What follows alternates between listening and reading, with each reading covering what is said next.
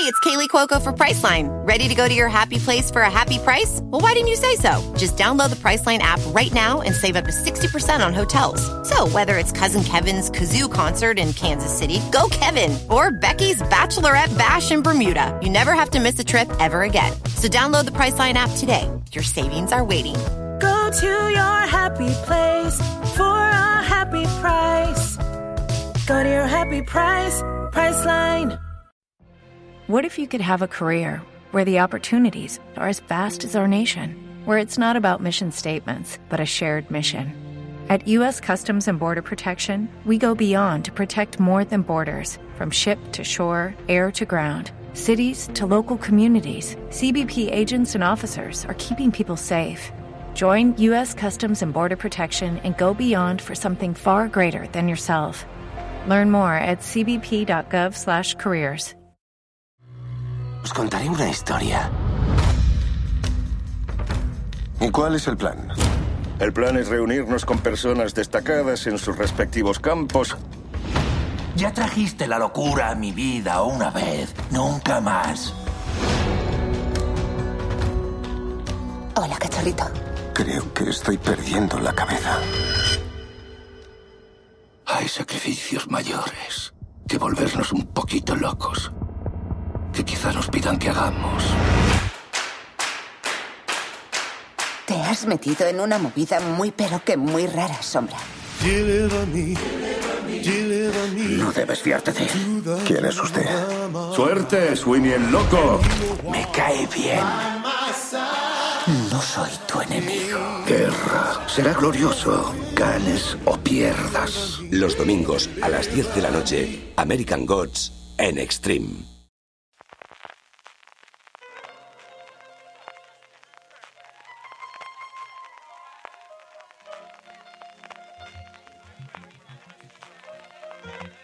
Estás escuchando Fuera de Series con CJ Navas. Lo que vais a escuchar a continuación es un programa especial de Fuera de Series en vivo, un FDS Live, eh, en combinación con una cosa más, el programa de tecnología que hago semanalmente con Pedro Aznar. Y es que el pasado 18 de julio, el Festival Internacional de Cine de Independiente de El- de Elche nos invitó a los dos a, en el aula de ámbito cultural del Corte Inglés de Elche, a hacer una ponencia sobre el futuro que tenía Apple en el mundo de las series de televisión y de contenido audiovisual. Nos quedó una charlita, yo creo que bastante entretenida, con bastante público, que al final veréis que nos hicieron bastantes preguntas interesantes. Eh, no me enrollo más, porque además la charla fue larga. Os dejo ya con este directo, agradeciendo de nuevo tanto al FICIE como a el Corte Inglés que nos acogiese y nos hiciese pasar un momento tan, tan, tan bueno. Pues muchas gracias a Vicente y antes de nada, pues agradecer y extender el agradecimiento que ha hecho Vicente en primer lugar al Corte Inglés y en concreto al ámbito cultural que nos acoge en esta maravillosa tarde de julio. No hay como aire acondicionado en julio en Elche, esto es una verdadera maravilla. Y otro lado, y aquí bueno, pues agradecemos tanto Pedro como yo a, a Vicente en nombre del Festival Internacional de Cine Independiente de Elche que nos invitase a hacer esta charla, que es una cosa de la que llevamos mucho tiempo queriendo hablar. Hace cuestión de nueve meses, además recuerdo que fue en Navidades en tu casa, grabamos cuando se empezaron los primeros escarceos de qué cosas va a poder hacer Apple en el mundo audiovisual y grabamos un programa y era cierto que, que llevábamos un poquito de tiempo de a ver cuándo podemos hacerlo, pues mira, lo han dejado muy fácil además, como os digo, con agua, con aire, el poder hablar.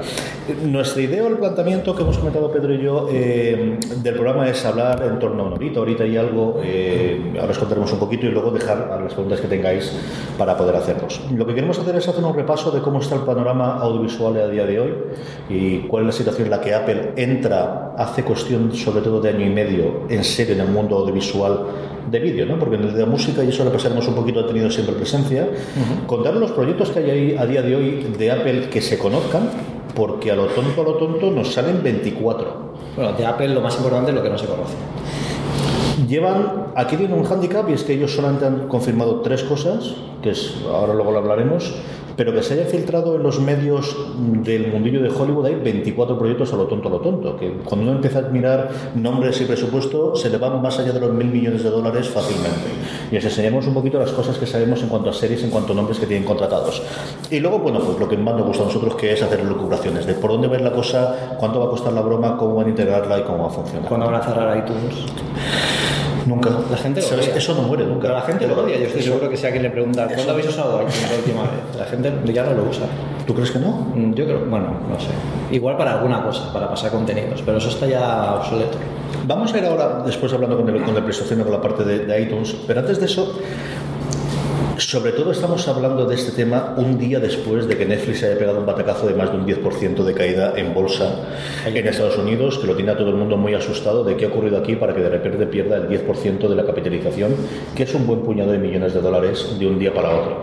Y su gran problema es que solo han conseguido captar 5,3 millones de suscriptores nuevos en un trimestre en vez de 5,9 que era lo que le habían prometido los analistas que iban a suscribir, ¿no? Eh, es un mundo curioso en el cual, bueno, pues te caes un 10% cuando, insisto, solamente logras aumentar 5,3 millones tus clientes de tres meses en tres meses. Si hay una forma o si hay una razón por la cual Apple entra en el mundo audiovisual a día de hoy, yo creo que si al final tuviese que quedarme con una sola, yo creo que hay un montón de factores, pero se lo comentaba Pedro y al final, bueno, pues de las cosas que hablamos en fuera de series es el éxito de Netflix. Netflix te plantea y te da una forma plantea un modelo de negocio distinto por dos razones fundamentales. Primero, es un modelo de negocio basado en conseguir o entender que Internet te permite distribuir gratis a donde quieras que dar servicio a un suscriptor más te cuesta exactamente igual. Lo mismo te cuesta llevar tus productos a mil personas que a cien mil personas, que a un millón de personas, que a cien millones de personas. Eso no era cierto cuando tenías que hacerlo en la televisión y era muy caro poner antenas. Eso no era cierto en el mundo de los DVDs. Eso no era cierto en el mundo de los, los Blu-rays. Eso sí es cierto ahora en el mundo del streaming. A día de hoy, el que tengas conectadas simultáneamente mil personas o un millón de personas es a efectos prácticos exactamente igual.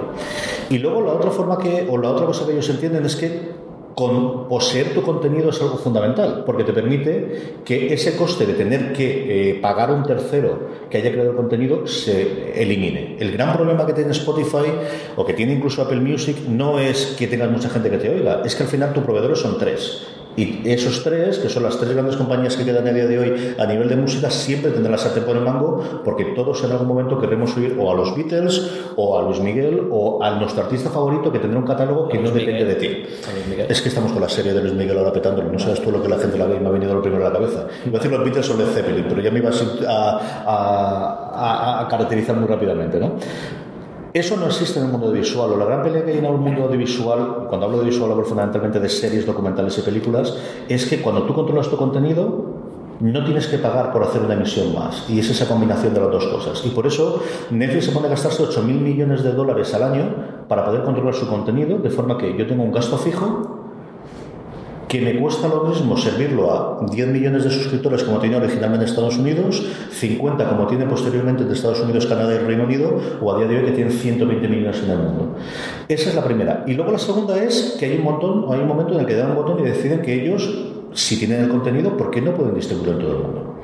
¿Cuál es la razón por la cual, si yo estaba en Estados Unidos, en Inglaterra, mi problema para distribuir esas mismas series en España era que antes la licencia no era mía, pero si ahora el contenido es mío, ¿por qué no lo voy a poder hacer? Y hay un momento hace dos años en el que en Las Vegas le dan un botoncito en el E3, en el E3 digo yo, en, el, en, en la conferencia de enero, y le dan al botoncito y de repente está en 192 países del mundo. A efectos prácticos todo el mundo menos China, que es el único sitio por todo el sistema legal y político chino en el que no pueden, de hecho entran y se tienen que retirar hace seis meses. Eso es lo que todo el mundo está persiguiendo a día de hoy. Está persiguiendo controlar el contenido, está persiguiendo ser tú el que tenga la relación con tu cliente, tener esa relación final. ¿no? Y lo vemos con todo el tema de las fusiones que hay a día de hoy, con la compra por parte de tecnológicas o de, de gente potente. En Estados Unidos acaba de haber una venta de Time Warner. Time Warner es la gente que controla DC Comics, que controla Warner Brothers, pero también que controla HBO. Y sabemos la pelea que hay de, por la parte de Disney y, y, de Verizon para poder comprar Fox, para comprar pues, de los derechos desde los Simpsons hasta cualquiera de las cadenas que tengan. Eh, ese es el mundo en el que entra Apple.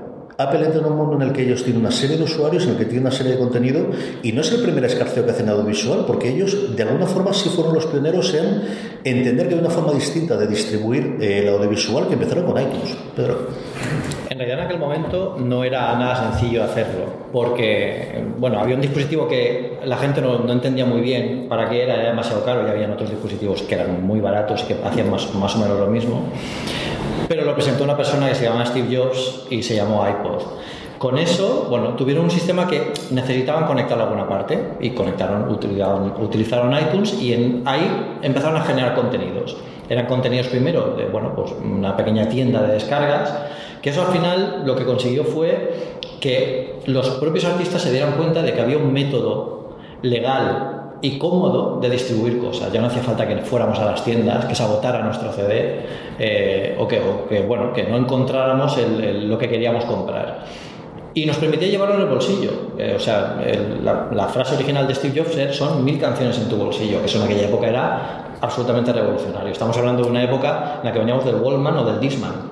Disman son 20 canciones en el bolsillo si el bolsillo era grande, porque eran bastante grandes. Eh, yo creo que iTunes eh, fue un modelo bastante importante porque fue la llegada del negocio digital a un mundo que no lo era aún totalmente. No estábamos muy preparados en la época de las grandes descargas, estaba Napster, estaba el Emule, ¿os acordáis del Emule?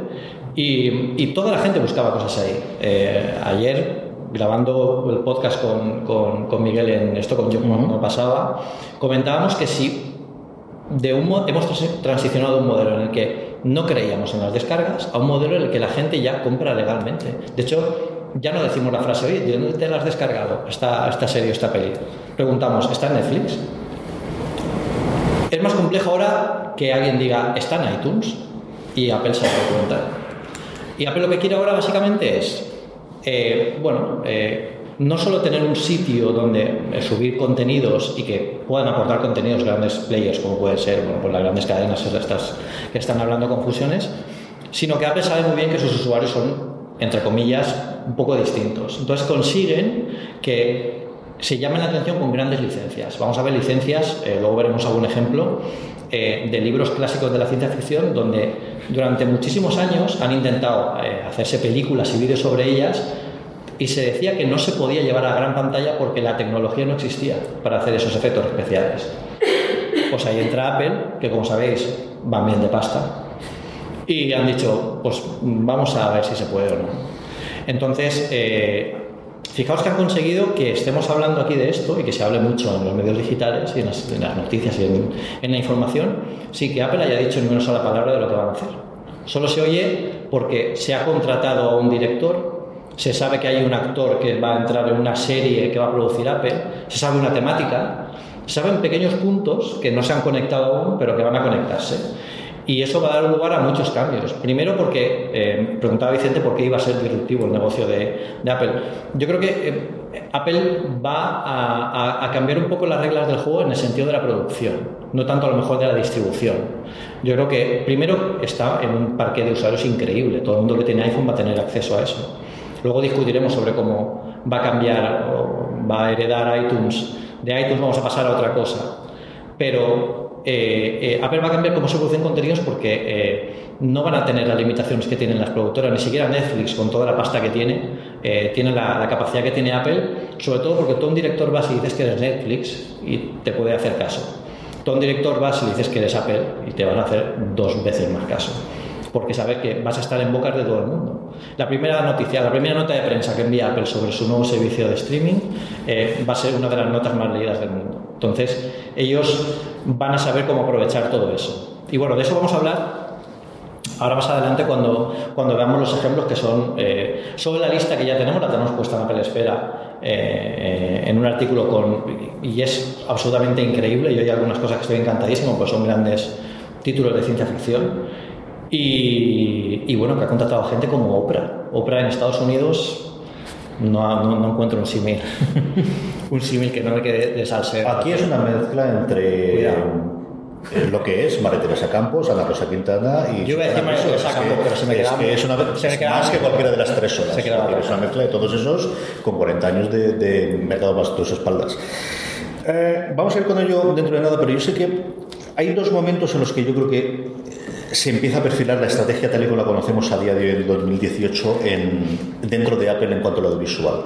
El primero y el principal es el momento en que Apple empieza a creer en el streaming. Y es que como es una cosa curiosísima que fueron los primeros que entendieron que se tenía que pagar por el contenido digital con iTunes, con la descarga de la música, pero en cambio fueron de los últimos que se sumaron al carro con el streaming de música cuando ya estaba consolidado en Europa Spotify desde luego y en Estados Unidos alguna cosa como Pandora y algún otro servicio.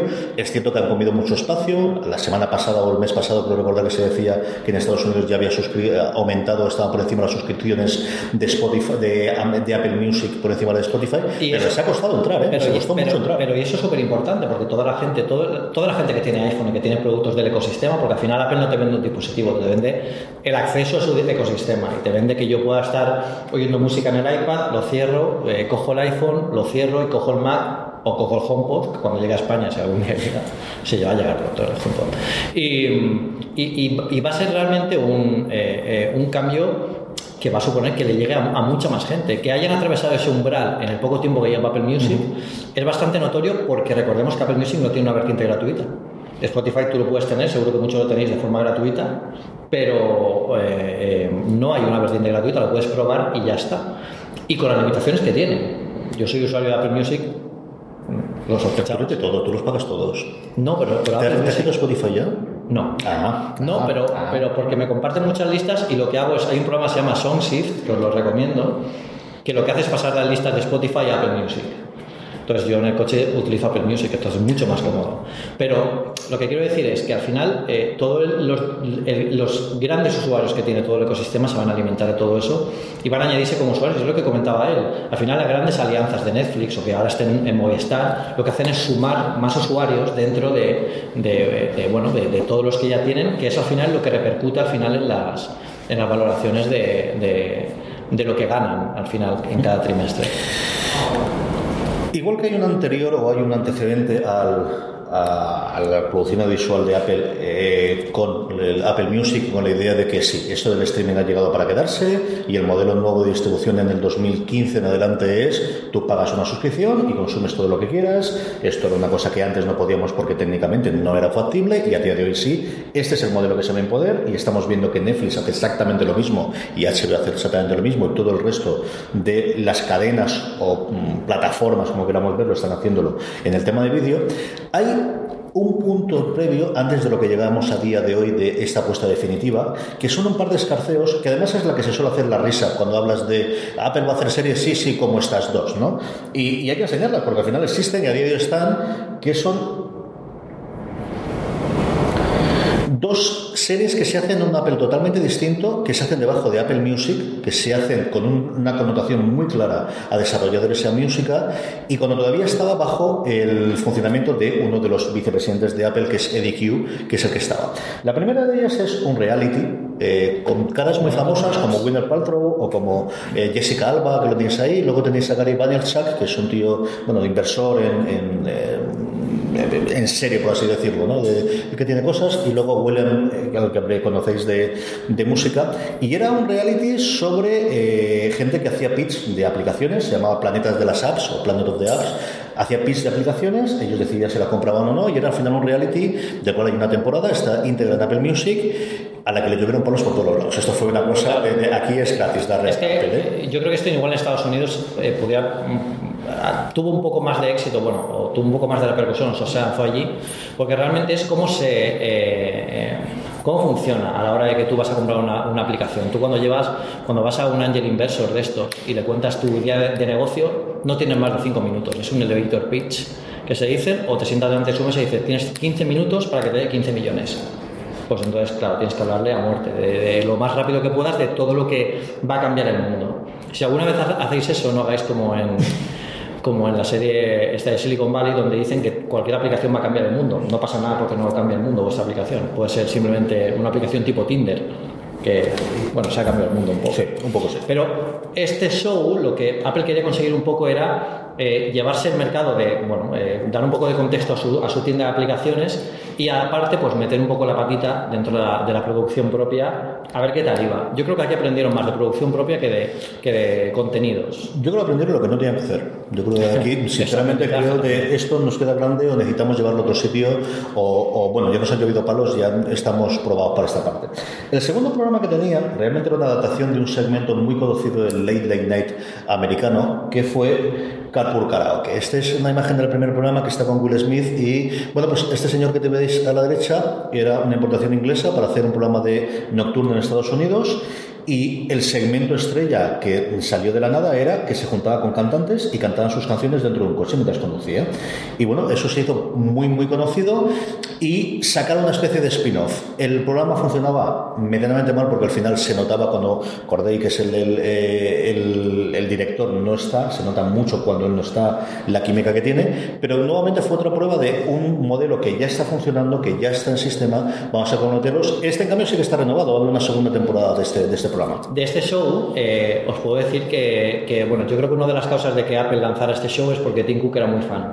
Y os lo digo porque hace dos años eh, tuve la suerte de ir a San Francisco. Has tardado solamente 20 minutos. Y todavía no he hablado de no hablado de la Lo sé, lo sé, lo sé. Lo sé, O sea, que es cuestión Te he puesto una foto de la Perpar para que puedas hablar. También, Pues, como te lo digo, digo, bueno. Bueno, pues en este show eh, hubo una, una, una keynote que empezó con el vídeo de con un vídeo de Carpool Karaoke eh, en el que salía Tim Cook como invitado. Entonces empezó la keynote, nosotros estábamos en yo creo que tres filas por delante del escenario y, y bueno, salió el vídeo y Tim Cook lo veíamos al margen de la pantalla, que eso no se ve en los vídeos de la keynote. Y el tío estaba completamente solo, partiéndose de la risa de su propio vídeo. Le gustaba mucho. O sea, eh, no os podéis imaginar la distensión que hay en aquella keynote. Yo creo que la gente pregunta siempre, no, pero allí están súper serios todos, ¿no? Porque van a presentar cosas y tal. Eh, Yo creo que lo ensayan tantas veces, unas 500 veces, y el tío está mirando su vídeo y se partía de la risa. Era súper fan. Empezó con este vídeo porque, porque yo creo que le hacía gracia que la gente viera su propio vídeo en una keynote.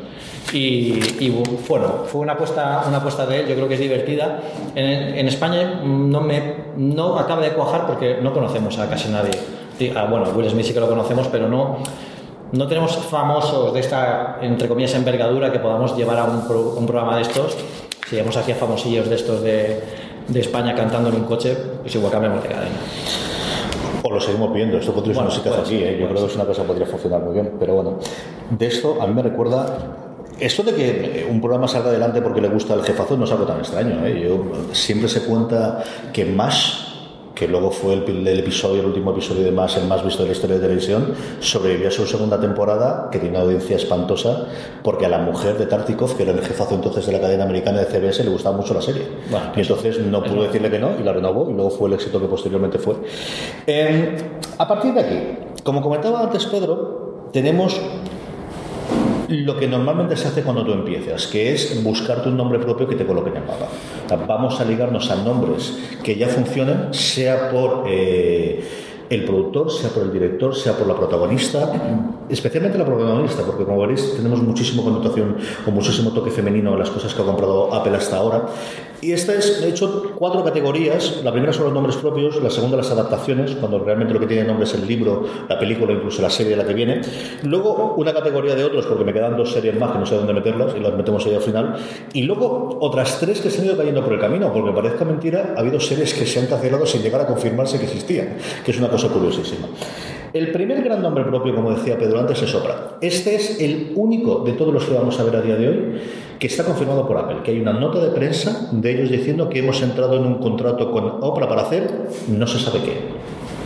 No sabemos si va a hacer un programa de entretenimiento clásico como ha hecho ella, que es un programa de tarde, de entrevistas, de hablar de libros, de todo.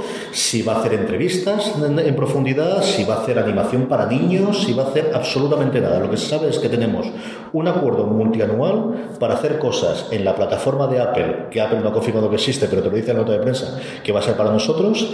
Ella tiene su propia cadena, es decir, igual que hay Fox y que hay Cosmo y que cualquier otra, hay un canal en Estados Unidos que se llama OWN, que es Oprah Winfrey Network, y tiene su propio canal, eso seguirá existiendo, pero todo lo digital va a ir ahí, y este sí era uno de los nombres propios de decir, esto es mucho dinero lo que hay que invertir. Con Oprah yo tengo una teoría, y es que creo que vamos a llegar a verla en algún vídeo del nuevo iPhone. Fíjate. ¿En, la, en esta misma, en septiembre? Igual adelantando algo de lo que podamos ver, yo creo que sí. Además que sería, para, bueno, en Estados Unidos sería un auténtico bombazo que, que Oprah saliera en una keynote con un vídeo presentando un iPhone o incluso haciendo de, de Jonathan Ive diciendo, bueno, pues voy a decir... Ya tenéis aquí mi nueva serie, ¿no? Os siempre he querido hacer una, esto sobre esto y nunca me Sí. habían dejado y ahora Apple Sí. me ha permitido hacerlo. Sí. Y ya lo podéis ver en Sí. nuestro nuevo iPhone, que ¿cómo se Porque eso solo lo puedo hacer con Apple. Y bueno, ya yo creo que le serviría muchísimo para, para, para llegar a cotas que ya está bueno, a los, a los reality shows estos y, y tal, pero a presentar un dispositivo de este tipo, meterse un poco más en tecnología, yo creo que es bastante, es bastante activa y eh, también de nuevo lo que decías, eh, cae muy bien dentro de Apple Opera. Os contaré una historia. ¿Y cuál es el plan? El plan es reunirnos con personas destacadas en sus respectivos campos. Ya trajiste la locura a mi vida una vez, nunca más. Hola, cachorrito. Creo que estoy perdiendo la cabeza. Hay sacrificios mayores que volvernos un poquito locos. Que quizá nos pidan que hagamos. Te has metido en una movida muy pero que muy rara, Sombra. No debes fiarte de él. ¿Quién es usted? Suerte, Sweeney el loco. Me cae bien.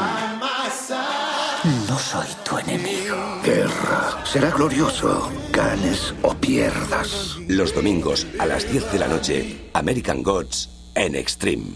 A partir de aquí, todo lo que vamos a hablar son cosas que han confirmado los que los americanos llaman los trades, es decir, los periódicos especializados en seguir el mundo de Hollywood. Es un sí, pero un. Es un sí absoluto, porque al final esta gente lo que tiene es el contacto de la gente, que es el que quiere decir, pone en la portada a mi cliente que le he conseguido esto y que se lo va a pagar Apple. Entonces, es toda la confianza.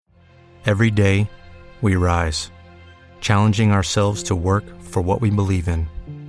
At U.S. Border Patrol, protecting our borders is more than a job, it's a calling. Agents answer the call, working together to keep our country and communities safe. If you're ready for a new mission, join U.S. Border Patrol and go beyond. Learn more at cbp.gov/careers. ¿No te encantaría tener 100 dólares extra en tu bolsillo? Haz que un experto bilingüe de TurboTax declare tus impuestos para el 31 de marzo y obtén 100 dólares de vuelta al instante. Porque no importa cuáles hayan sido tus logros del año pasado, TurboTax hace que cuenten. Obtén 100 dólares de vuelta y tus impuestos con 100% de precisión. Solo con Intuit TurboTax.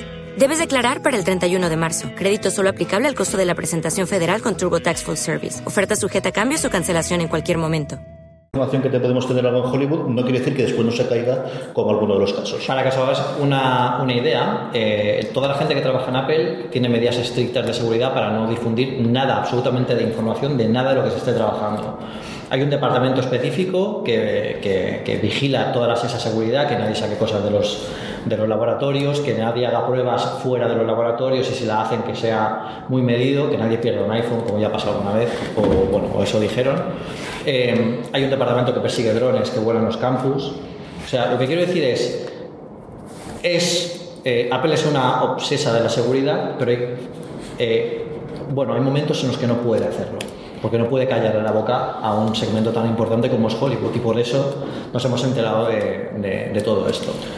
El primero que tenemos aquí es un nombre propio del que nunca falta, es decir, esta es una de las personas que siempre hace cosas, que es JJ Abrams. Y JJ. Abrams tiene una serie de estas que dices, esto es alguien que nadie me compraba, porque al final lo que quieren de mí es la gran nueva serie de ciencia ficción, el gran nuevo thriller, la nueva Perdidos, la nueva Alias, lo que funciona. Y JJ Abrams, con su eh, productora Bad Robot, lo que va a hacer para Apple es una comedia drama de media hora sobre mundo musical, sobre musicales, que dices, ¿qué pinta está aquí? Pues es un proyecto, eh, como suele comprarle, vamos a verlo varias cosas, de estos proyectos que yo creo que llevaría 10 o 15 años de nadie lo compra y ahora ha llegado Apple y le ha dicho, ¿qué tienes? Te compramos lo que sea. Mm, y porque es un proyecto que eh, es completamente rompedor a lo que está haciendo Abrams eh, eh, normalmente. Ha hecho Perdidos, está haciendo la saga, bueno, la saga, todas las películas de Monstruoso, de Cloverfield, que ahora en Netflix hay una película buenísima que, sobre, sobre esa saga y está hecha por él. Poco se aleja un poco del mundo del misterio y se va a la otra parte, a- al mundo de la comedia, que quieras que no, aunque no lo sigáis, dices, hostia, el tío de Perdidos está haciendo comedia, vamos a ver qué es esto. Y creo que llama mucho la atención y si Apple ha puesto pasta no sido solo porque sea, sea él, yo creo que va a haber algo más, más distinto. El siguiente nombre propio es un nombre muy antiguo y es Emily Dickinson, y es que la siguiente es una biografía en tono de comedia sobre la vida de la autora de Emily Dickinson. Está escrita por la Lena Smith, que es alguien que ha trabajado en The Newsroom y The Affair, que son dos series medianamente conocidas sin haber roto. The Affair tuvo una primera temporada que llevó varios premios, sobre todo Globos de Oro, pero es cierto que después se perdió mucho la conversación. Y aquí es otra de estas cosas de una serie extraña, una serie distinta, una serie de época, que no te pegaría demasiado con Apple, pero hacer algo diferente nuevamente, como os digo, con, tono, con toque femenino, que es algo que vamos a ver recurrentemente en todas las cosas que han contratado. Lo estáis viendo también en el cuento de la criada, que si no lo habéis visto, eh, yo creo que es una de las mejores series que hay eh, últimamente. Eh, todo esto sobre el papel a lo mejor suena un poco, bueno, una serie sobre Emily Dickinson, no sé, no lo veo yo como algo para ponérmelo un sábado por la tarde, pero si os fijáis, si os leéis el argumento de cualquiera de las grandes series de hoy en día, tampoco llama la atención hasta que no se ve cómo se plasma eso en la pantalla. El cuento de la criada, si te dicen a grandes rasgos lo que es, te quedas un poco frío y dices, bueno, esto, pero luego la ves y es una, una serie enorme. O sea que Apple está apostando mucho por femenino y también, voy a meter un poco de, de, de conversación Apple, eh, también de, dentro de la compañía. Eh, Angela Andrech está tomando mucho más peso en, en, Apple y se habla de ella muy bien para el futuro. Y de todas las keynotes hay están casi a la paridad, bueno, incluso superando en algunas ocasiones, las mujeres presentan más contenido de, y productos de Apple que los propios, eh, que, que, los propios hombres. O sea, hay mucha paridad dentro de, dentro de Apple y, y es una compañía que apuesta mucho por las series de, de todo tipo. El cambio, especialmente en las keynotes, hacemos un inciso aquí, ha sido espectacular de tres años para acá. ¿eh? Sí, sí, sí, sí. Y bueno, eh, hay un respeto tremendo por Angela y Angela, bueno, se la conoce, mucha gente la conoce como, como la Steve Jobs mujer que me parece una designación horrible porque no hace falta decirle a nadie que es eh, a ninguna mujer de, de, definirla como una Steve Jobs. Yo creo que es una mujer que tiene ideas muy claras y, va a darle mucho juego a Apple. Y sobre todo darle el peso también que, que bueno, que igual para cambios de, de, este tipo de series o para contrataciones puede venir también muy, muy bien que alguien con peso lo diga. Y alguien que aceptó un trabajo en Apple degradando la posición que tenía antes, porque sí. ella venía a ser presidente de Blueberries y aceptó ser sí. vicepresidente en Apple. Sí, es como, bueno, ¿qué quieres estar? ¿Qué quieres? Eh, ¿Cambiar el mundo? león o, o vender agua fuera toda la vida? Esta serie, se la, bueno, esta serie, esta frase se la dijo Steve Jobs al presidente de Pepsi cuando lo llamó para ser presidente de Apple en, a mediados de los 80. Eh, le dijo que eso, que sí, ¿qué quieres? Eh, ¿Vender agua azucarada toda la vida o quieres cambiar el mundo? Vente conmigo a Apple. Claro, el hombre pues se, se fue a Apple. Y luego pasó lo que pasó. Luego pasó muchas cosas ahí. Este hombre sigue haciendo lo suyo desde, eh, bueno, desde las primeras películas que nos encontramos con él. Night Shyamalan vuelve a tener una serie de thriller. Si tengo que apostar, supongo que tendrá tres episodios muy buenos y luego se desinflará. Aunque el hombre se ha recuperado bastante con las últimas películas que está haciendo con Blumhouse. Eh, no es el primer proyecto televisivo que hace Samalayan, más allá de, las películas. Le hizo una cosita a CBS eh, hace un par de años que adaptaba un libro que está, insisto, muy bien los cinco primeros episodios y luego se desinflaba. De ese ni siquiera se sabe el título. Se sabe, y es algo que nos ocurrirá en algún proyecto más, se sabe que es él, se sabe que eh, lo dirigirá en alguno de los episodios como mínimo, que lo guionizará, pero es simplemente el proyecto de thriller de Samalayan de, bueno, pues otro nombre más que marcamos en, en dentro de la agenda. Para mí, bueno, es uno de mis directores favoritos desde, no desde el sexto sentido, que al final es la película que todos hemos visto de él, pero Señales a mí me gustó mucho, eh, El Bosque me encantó y eh, en serio yo creo que con él no habrá muchas sorpresas. Eh, será alguna serie de misterio, alguna serie así que de, con giros dramáticos en, en, en, el guion y yo apuesto porque sea de algo de fantasía o ciencia ficción, tiene toda la pinta de que va a ir por ahí. El siguiente es la cosa más rara, yo creo, de todas las que tiene Apple, y mira que tiene cosas raras. raras. Esta parece muy del antiguo y de hecho si os fijáis en la foto que os he puesto aparece el propio Eddie Q que era el vicepresidente de la derecha que es el que estaba antes este tío me enseñó el iPhone 6 hermano. este te lo enseñó a ti ahora lo puedo decir porque ya ha pasado pero no sí. me digas que tuviste Eddie Q sí, sí. De hecho eh, bueno antes de que nos den un dispositivo nos invitan a Madrid para hacernos un briefing y alguien de Apple viene de Estados Unidos y nos lo enseña, nos lo presenta, nos dice las características. Antes de entrar a la presentación de, del iPhone 6 creo que fue eh, la gente de Apple España me paró y me dijo, tú sí que sabes quién es. Digo, ¿quién? El que te lo va a presentar. Digo, pero dice, no puedes decir nada, porque al día siguiente estaba en la Apple Store de Sol uh -huh. y no querían que se armara mucho revuelo. Y claro, cuando entré y lo vi, claro, ¿De qué estaba así y, y me miró y me dijo, tú me conoces, you know me. Y digo, sí. Y digo, bueno, yo, este, es un placer tal. Dice, no, el placer es mío por presentarte el iPhone. Y digo, venga, vamos, por favor. Y ahí estaba el tío, el, tío estaba enseñándome el teléfono como si fuera eh, la mejor cosa, o sea, una pasión, es que es uno de los mayores de los directivos más importantes de Apple. Es, no sé, mm, no, no- no consigo hacer una, una, No, este señor es el que negoció todos los contratos con las, eh, con las compañías de música que permitió hacer iTunes y junto con el iMac para el Apple que conocemos tú y yo a día de hoy, si no, no existiría. Y es muy divertido. El tío no paraba de hacer chistes. eh, de, me hizo así también alguna broma. Te podría hacer cualquier cosa y no puedes decir que he sido yo. Y yo digo, yo pensando mal. Pero era, era muy divertido y la verdad es que la presentación fue muy buena. O sea que él negociando tiene que ser un auténtico crack. Ediquio está aquí con un señor que los aficionados al baloncesto conoceréis, que es Kevin Durant, y es que la serie Swagger, que es como se llama, es un drama ficcionando la vida de Kevin Durant, que es estas cosas que dices, estos se fueron de copa después de ganar Golden State el Yo último, y yo te la hago, y yo te la compro, y aquí es tonto es. ¿Cuánto?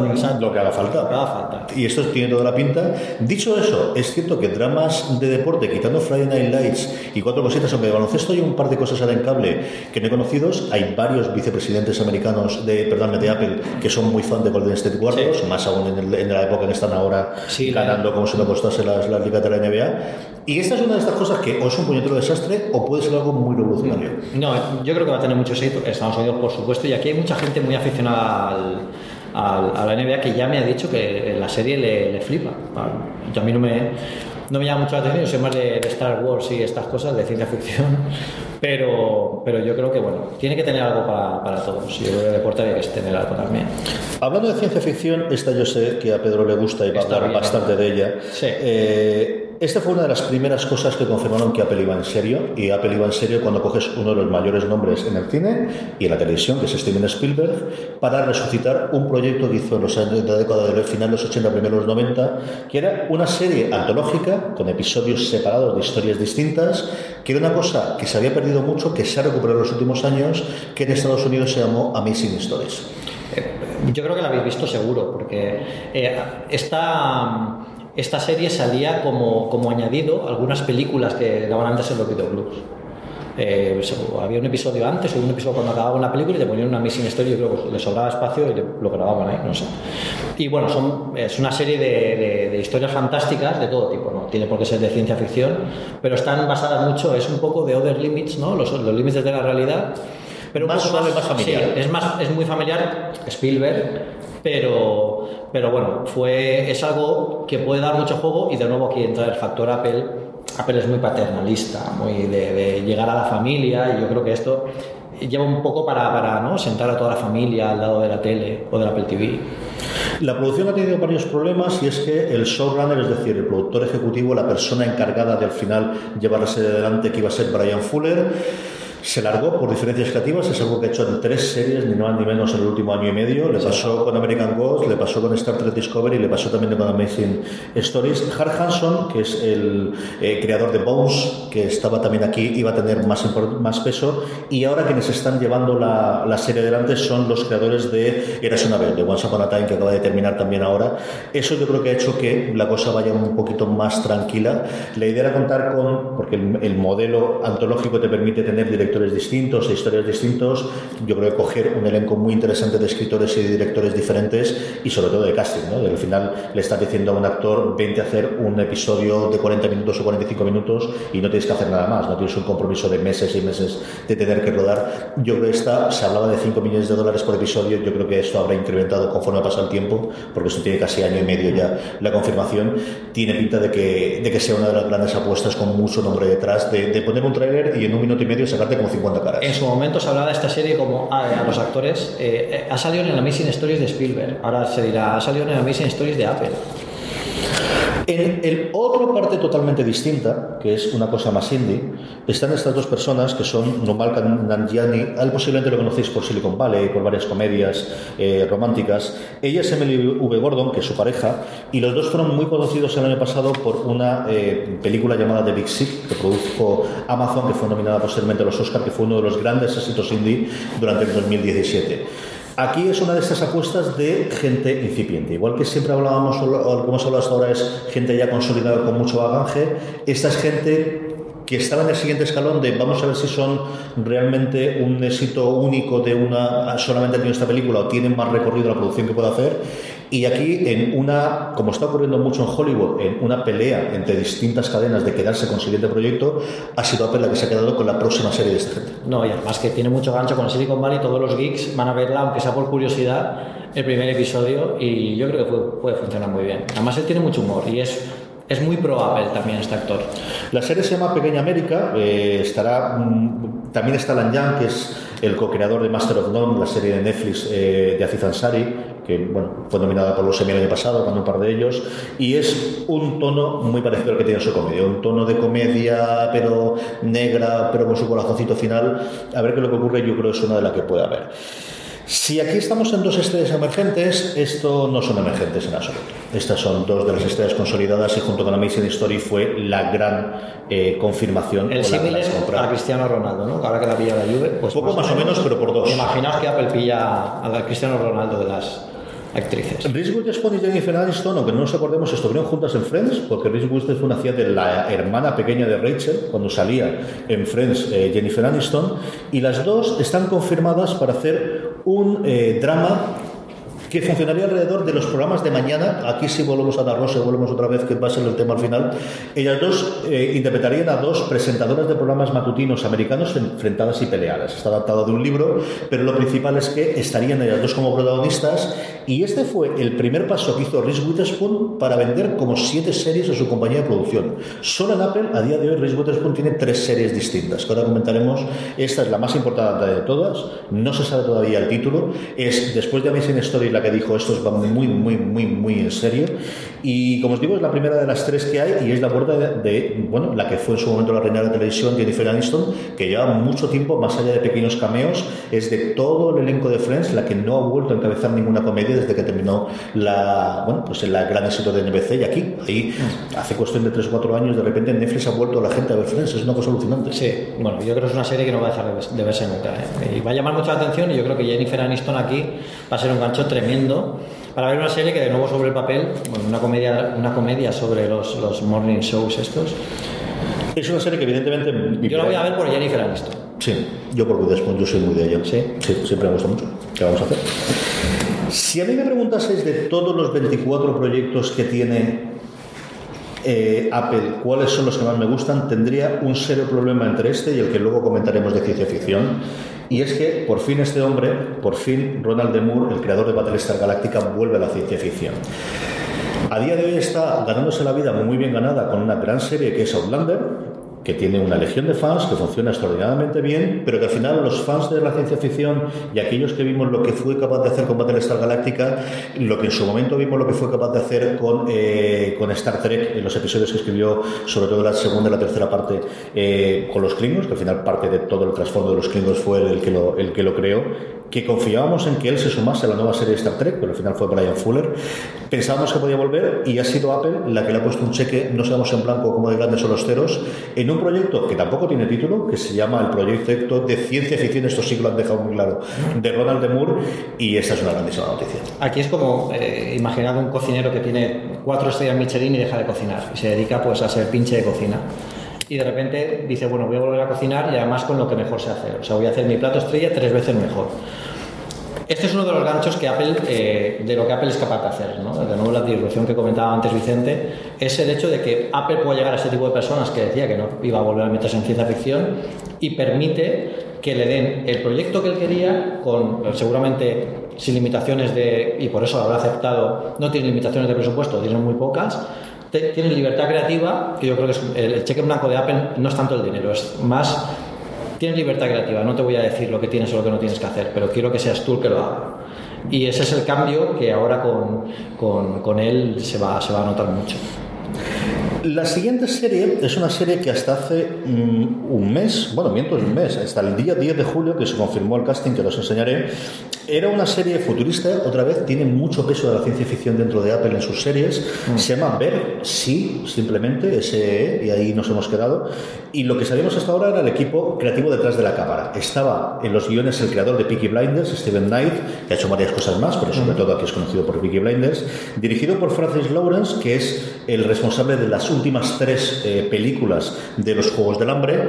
Y como os digo, esto hasta el día 10, en el cual sabemos que el que lo va a interpretar es ni más ni menos que Jason Momoa, muy conocido por hacer de Caldrogo en Juego de Tronos, más conocido después por hacer de Aquaman, que es lo que podéis ver aquí en la imagen de la película que se estrena de DC dentro de nada, que a ver cómo le funciona. Y nuevamente otra serie de, ciencia ficción que nos salen unas cuantas, Pedro. De ciencia ficción con el reclamo de tener a uno de los actores más importantes de Juego de Tronos dentro de la, del casting, que yo creo que es un, vamos, eh, es un, es un llamamiento muy potente para alguien que, bueno, para una compañía que está entrando todavía en el mundo de, de, de las series.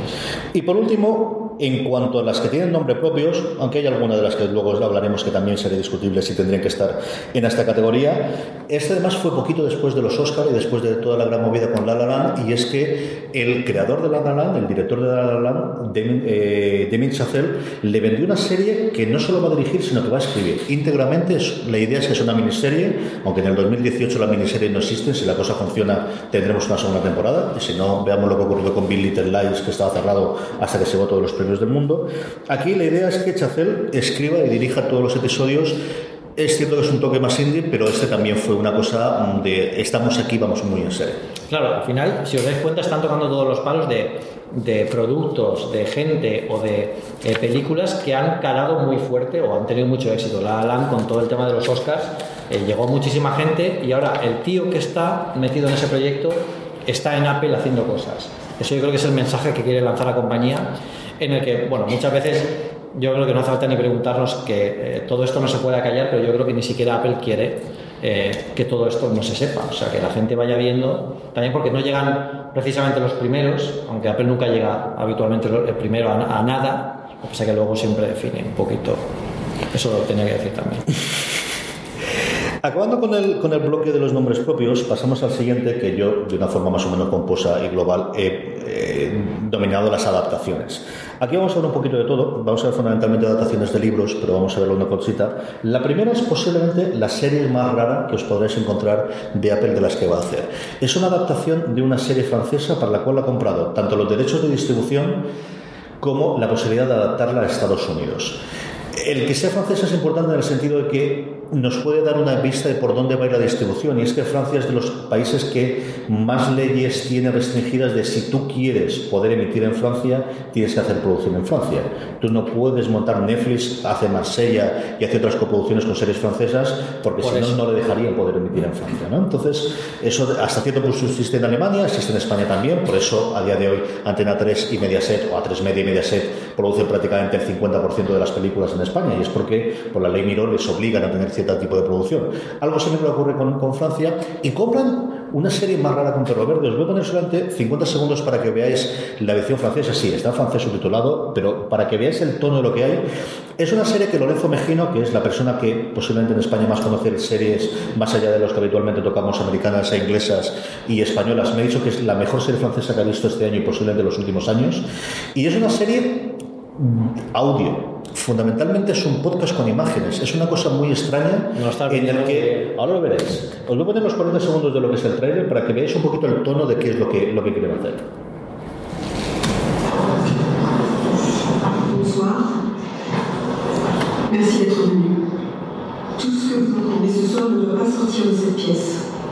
Ces enregistrements témoignent de ce qui s'est passé. Ces cassettes peuvent être choquantes et dérangeantes. Outils seront à votre disposition pour la compréhension de tous.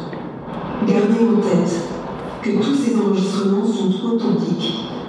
Aucune de ces cassettes n'a été manipulée ou truquée.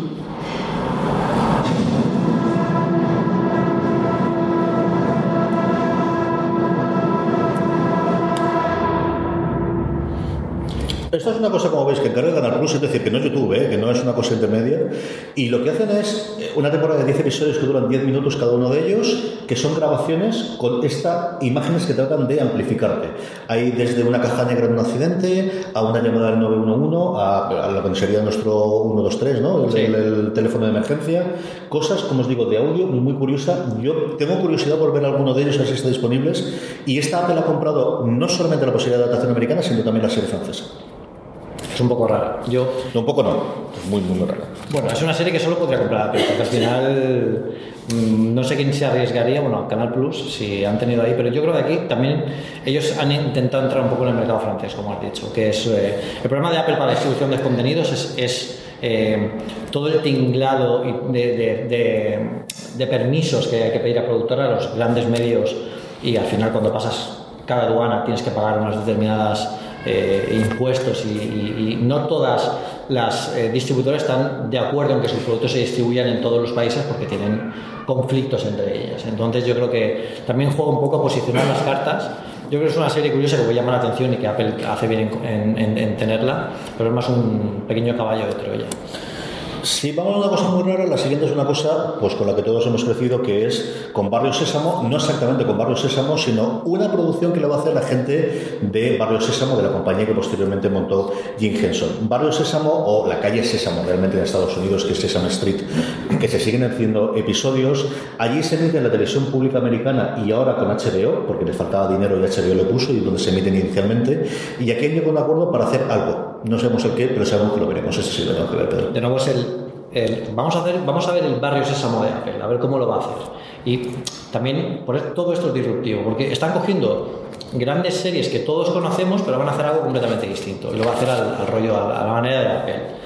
Y, y en este caso, como veis, también tocan el palo infantil. O sea, tenemos series familiares, ciencia ficción, dramas, comedias y también vamos a tener series infantiles. O sea, están montándose su propia cadena de televisión y eso nos da una pista de cuál va a ser el siguiente gran paso en, en la aplicación o cómo van a distribuir todos estos contenidos, que ahora hablaremos. La siguiente es una de, para mí, las cosas más curiosas, que es la adaptación de la vida de esta señorita de aquí, que es Gil Hisiak. Esta eh, niña, os iba a decir, os iba a decir mujer, pero está justo en el paso, se hizo muy conocida en Estados Unidos porque con nueve añitos decidió montar su propio periódico en digital, evidentemente, por internet de su pueblo. Y se hizo muy famosa porque eh, fue la primera que dio la noticia de un asesinato que se había producido en su pueblo. Y a partir de ahí siguió manteniéndolo. Su página web está, se llama Orange Street News y es una adaptación de su vida que yo creo que es una cosa que le puede quedar muy bien. Mm, Y además es algo muy curioso que te llama mucho la atención. Es la típica serie que, que no esperas encontrar en ninguna gran, gran cadena. La siguiente que tenemos es una adaptación de una novela que yo desconozco por completo, como siempre es de gran éxito. Pues es posible, yo no te digo que no, yo la desconocía. Es una novela llamada Shantaram, que tiene ya una eh, secuela llamada La sombra de la montaña, eh, de Gregory David Roberts. Esta había pasado por muchas vericuetos en Hollywood. Hubo un momento en que iba a hacer una película interpretada por Johnny Depp, aquello se cayó, que es algo muy habitual en Hollywood, y aquí ha vuelto a ser eh, recuperada por ellos. Es una historia de. Cuenta la historia de Lynn, que es un convicto eh, que se escapa de una prisión de máxima seguridad en Australia. Como veis, en un poquito, cuando Australia era la prisión de, de Gran Bretaña, y a partir de ahí las vivencias que tiene. ¿no? Una serie muy de aventuras, muy de alto presupuesto, muy de época, muy de vamos a hacer decorados en producción a lo bestia. Algo que necesitaban para tocar el, punto de aventuras. Yo creo que han buscado una novela que tiene éxito o que empieza a tenerlo, porque si haya hay secuela, eh, seguramente esto se convierte en trilogía y también haya también una parte que se refleje en la serie. Y esta de la que queremos hablar. Sí. O sea, si, como os he dicho antes, a mí hay dos series que me gustaba ver, una de Ronald Lemur. Primero, esperemos que sea verdad. Yo esta en fuera de series, como mínimo tres veces, he dicho ya que se iba a hacer una adaptación de la saga Fundación de, Sega, de Isaac Asimov, de lo que en su momento fueron relatos, que posteriormente se convirtieron en conjunto, más que novelas, en conjunto de relatos. Recuerdo una hace como ocho años, recuerdo especialmente una hace cuatro años antes de debutar Westworld, la gente que está ahora detrás de Westworld de HBO, eh, tanto Nolan como Lisa Joy iban a producir eh, la nueva serie de Fundación en ese momento para HBO, aquel proyecto se quedó en la nada y lo ha recuperado. Apple parece ser. Este es uno de los grandes proyectos que a mí personalmente es el que más me, atrae.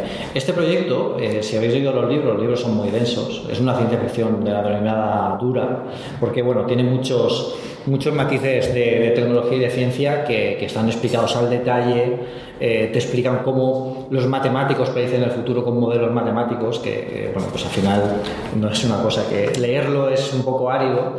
Se decía que esta serie eh, o estos libros eh, jamás se podrían sacar en, en serie o en película, porque lo que os comentaba antes, la tecnología no existía para hacer algo así porque lo que Asimov explicaba en esos libros solo se podía recrear con la mente y cada uno recrea su propia concepción de lo que, de lo que Asimov quiere plasmar aquí. Eh, Apple lo tiene muy difícil para que esta serie guste a los que hemos leído los libros, porque cada uno, como él dijo, tiene su propia concepción de fundación, que además es una serie de libros enorme donde te explica bueno, desde todas las leyes de la robótica eh, que incluso se están empezando a aplicar ahora con la inteligencia artificial, o sea, lo que empezó siendo eh, una parte del guion de una novela eh, está empezando ya a ser parte de la vida, de la vida cotidiana.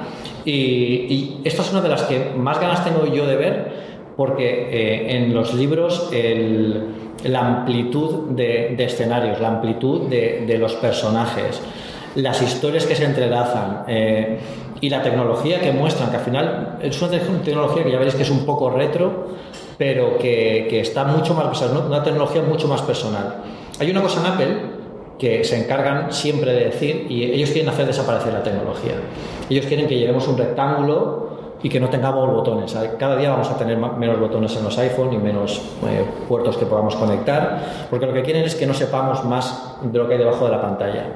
Asimov en este libro eh, habla muy habla de tecnología en una forma en la que eh, es casi eh, una percepción de, los personajes cómo transmiten o cómo utilizan esa tecnología. O sea, eh, hablan de, gente que puede hacer cálculos increíbles, pero no se explica cómo esta gente ha conseguido llegar a este nivel cognitivo y eso es gracias al desarrollo que se hace de la tecnología. Esto también enlaza mucho, es que sobre esto podríamos hablar una, podría hablar una fácilmente. fácilmente. Y con esto ya acabo sobre esto para que veáis las, relaciones.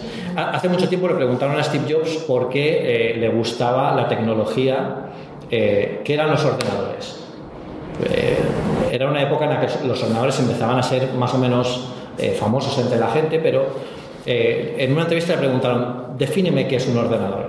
Entonces, Steve Jobs, en lugar de decirle, pues bueno, pues es un compendio de circuitos y de tal, no le dijo eso, le dijo, imagina a una persona y a un halcón. Y ahora imagina quién va más rápido, quién corre más rápido. Evidentemente el halcón volando va mucho más rápido que una persona andando. Dice, ahora imagínate que al hombre le doy una bicicleta y es el ciclista más veloz del mundo. ¿Quién va más rápido? El ciclista. Entonces le dijo él a la entrevistador, los ordenadores son bicicletas para la mente. Son potenciadores de todo lo que queremos hacer que no podemos llegar con nuestra capacidad normal y la tecnología amplifica eso.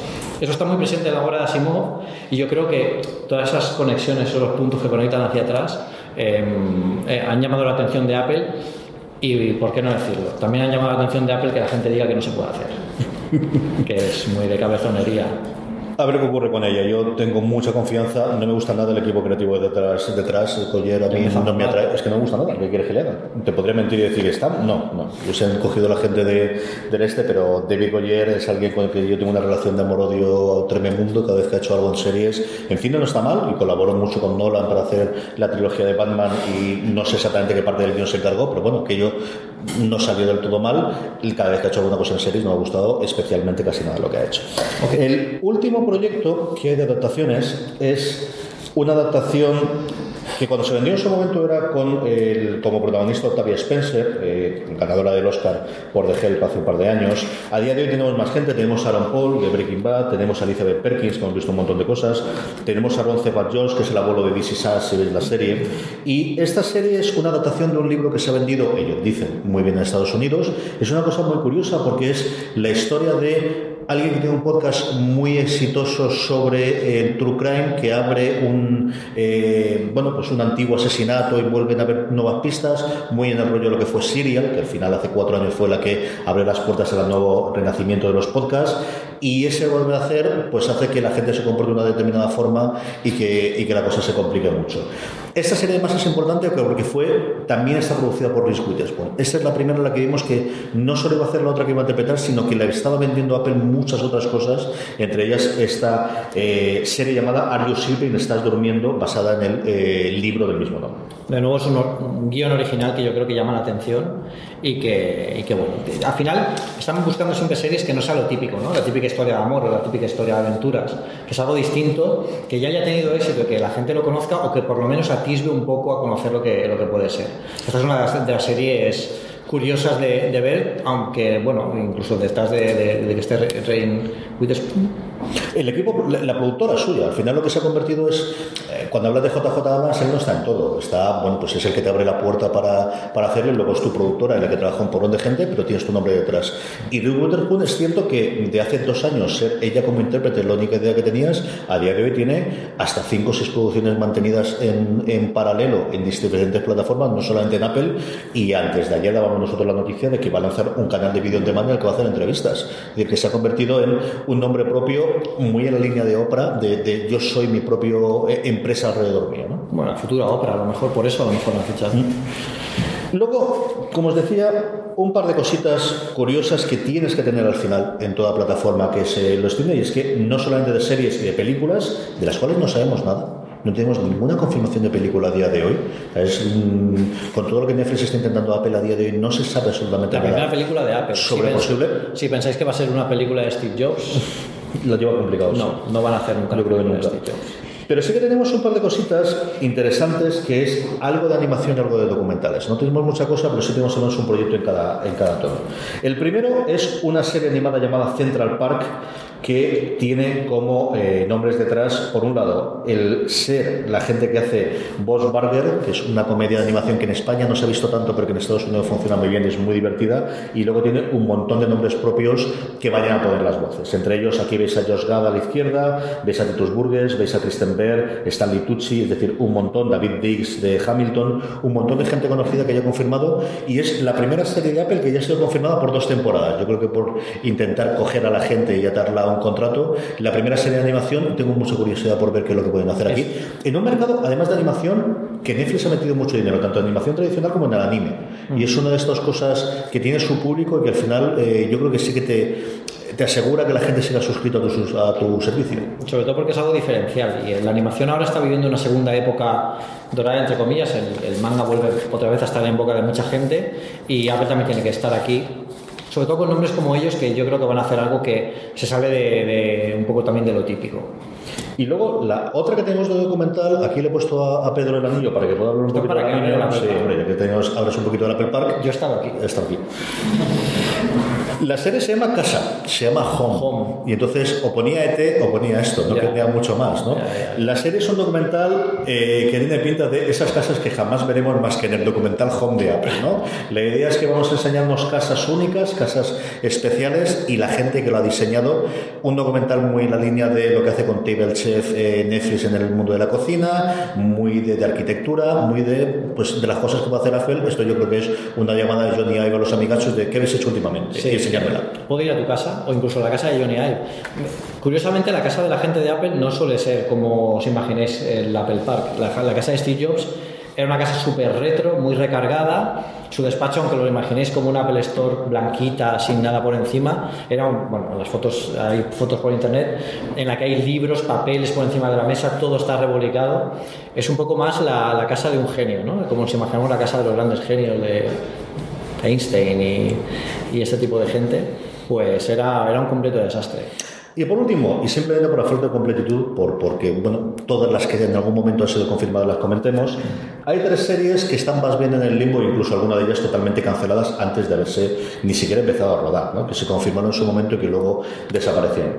La que tendría más vistas de poder eh, seguir haciendo es un programa de variedades que se llama Tú lo piensas, yo lo digo, You think it, I'll say it, y os digo que está en el limbo porque lo iba a dirigir y presentar eh, eh, Christian Wig, que es la, bueno, la foto que estáis viendo aquí, la que hemos visto en Cazafantasmas, la que alguno de vosotros habréis podido ver en Saturday Night Live, y es que iban a empezar a rodar ahora mismo y ha habido un problema y es que ella aparece, de hecho hace de la villana de alguna forma en la nueva película de Wonder Woman. Y después de ese fichaje ha decidido que no puede hacer esta cosa de variedades para Apple. Los productores están buscando a alguien para hacerlo, pero claro, encontrar a alguien que sea simpático, que cante, que baile, que esté dispuesto a hacer esto, no es una cosa tan sencilla como cambiar un actor secundario. Entonces, es una eh, sería el primer show de variedades de- o, o un tipo de formato de programa clásico de televisión más que una serie que va a tener Apple y está a día de hoy totalmente en el limbo. Ella yo creo que es una actriz que, que sabe cambiar muy bien de registro. Quizás en Cazafantasmas no fue su mejor papel, pero en Saturday Night Live, bueno, es alucinante las, las- los gags y, los, y lo, que, lo que puede llegar a interpretar. Yo creo que se ha perdido, Apple ha perdido aquí un gran, eh, bueno, una gran actriz y, y es difícil encontrar un repuesto ahora. Que yo no, no creo que busquen a alguien como ella, buscarán algo para, para no intentar sustituirla, sino eh, poner a alguien en su lugar, aunque sea lo mismo.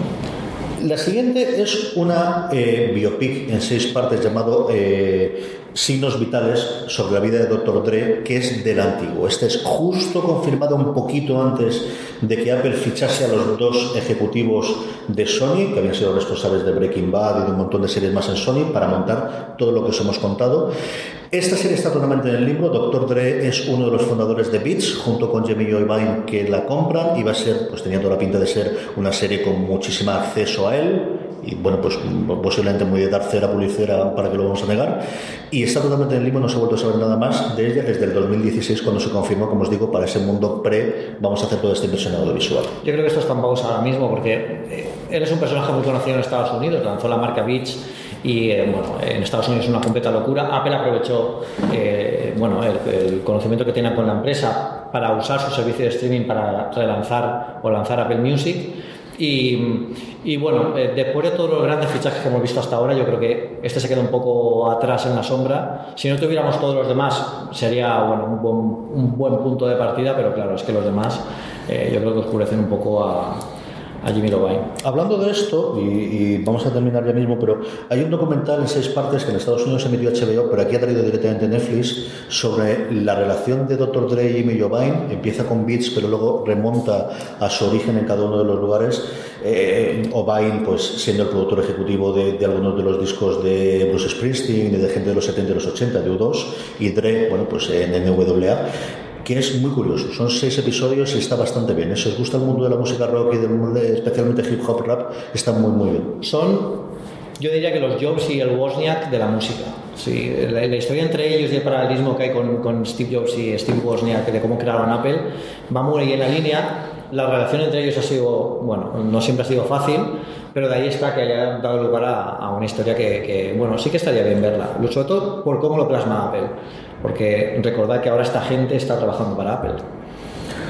Y el último, y este sí está cancelado totalmente, y, es una pena porque yo creo que una buena idea era una serie que está planteada al, al final como varias temporadas sobre mitos de la música. Iba a empezar con Elvis, iba a ser, eh, se hablaba incluso de la segunda temporada, iba a hablar sobre Michael Jackson, y el problema que tenía es que quien tenía los derechos era la compañía de Weinstein hasta yo todo el escándalo sexual de Western y a partir de ahí desapareció totalmente, igual que ha ocurrido con todos los proyectos.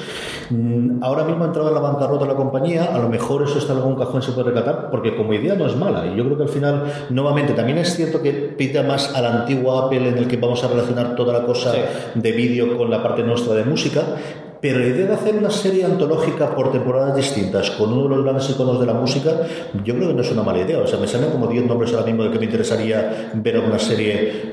Además, muchos de ellos los que se han muerto recientemente, tristemente, en los últimos dos o tres años, ¿no? Y empiezas con Bowie, Prince y para alrededor. Y yo creo que podría funcionar muy bien. Es un pelotazo, eh, pero de nuevo creo que creo que a Apple le conviene más empezar por eh, algo que sea más diferencial, ¿no? Al final esto podría ser un proyecto que podría hacer eh, cualquiera si tuviera los derechos. Y la compañía de Weinstein ahora está no está por muy... No, no existe prácticamente, vamos, estamos a ver qué ocurre. Estos son, como os decía, los 24 proyectos que en algún momento ha tenido o ha emitido Apple, o se han llegado a cancelar en el momento, en, dependiendo de la situación. Y claro, la gran pregunta que siempre te queda aquí es, bueno, ¿y todo esto cuándo lo vamos a poder ver? Todo esto cuando lo... Y sobre todo, ¿de qué forma lo vamos a poder ver? ¿En qué dispositivo lo vamos a poder ver? ¿Y cuánta pasta nos va a contar, Pedro? ¿Tú qué idea tienes sobre, sobre esto? Aquí al final hay algo que tiene que desaparecer. Sabéis que Apple al final está eliminando todas las IS de los productos. Va a ser muy difícil quitarlo en el, en el, iPhone. Eh, iTunes tiene que desaparecer. De hecho, ya está en camino. Desde que Steve Jobs presentó los iPhone cortando la tijera del cable diciendo que los iPhone ya se podían sincronizar directamente o crear directamente desde todo de forma inalámbrica con Wi-Fi sin necesidad de conectarlo a ningún Mac o PC, que, no, hay gente que lo hace.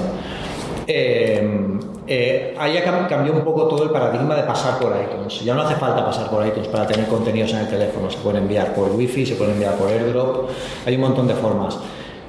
iTunes va a desaparecer y lo hemos comentado alguna vez en el podcast y yo creo que al final el la forma de hacerlo más sencillo sería Apple Music, pero hay un problema, es que se llama Music. Entonces, ¿qué otra forma tendríamos de llamar a esto que tenemos series, tenemos películas, tenemos música? Hay, hay, una, hay una palabra que define muy bien todo esto, lo que pasa es que ya está pillada, se llama Apple TV. Y el Apple TV ya existe y es un dispositivo que muchos tenemos en casa. Eh, curiosamente también existe una aplicación que va a ser lanzada, bueno, ya, ya fue lanzada el año pasado, pero que va a empezar a, distribuirse, en- va por países, todavía no ha llegado a España, se llama TV, a secas. Es una aplicación que nadie le está haciendo mucho caso, pero que la gente le, hará caso en el futuro, porque va a ser ahí donde llegue todo.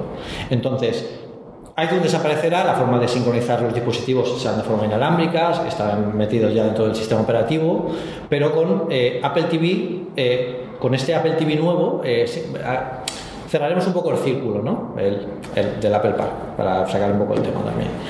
Cerraremos un poco el círculo de que eh, tenemos un dispositivo que podría ser eh, como si, los set-top boxes que tienen hoy todas las empresas, por ejemplo Sky o Movistar o Vodafone, que te ponen en casa. Lo quieres tener en físico, tienes el Apple TV, que ahora además ya tiene la aplicación TV, que tiene todos nuestros contenidos, más los contenidos que tiene los grandes acuerdos que han llegado, eh, que han llegado los, eh, eh, con ellos. De hecho, en la aplicación de TV ya se ven contenidos. Son contenidos que no son suyos, son grandes alianzas que suman usuarios a esas plataformas. Por eso comentaba Carlos al principio, estos, estos acuerdos con Netflix y Movistar, todo eso es para sumar usuarios a sus plataformas.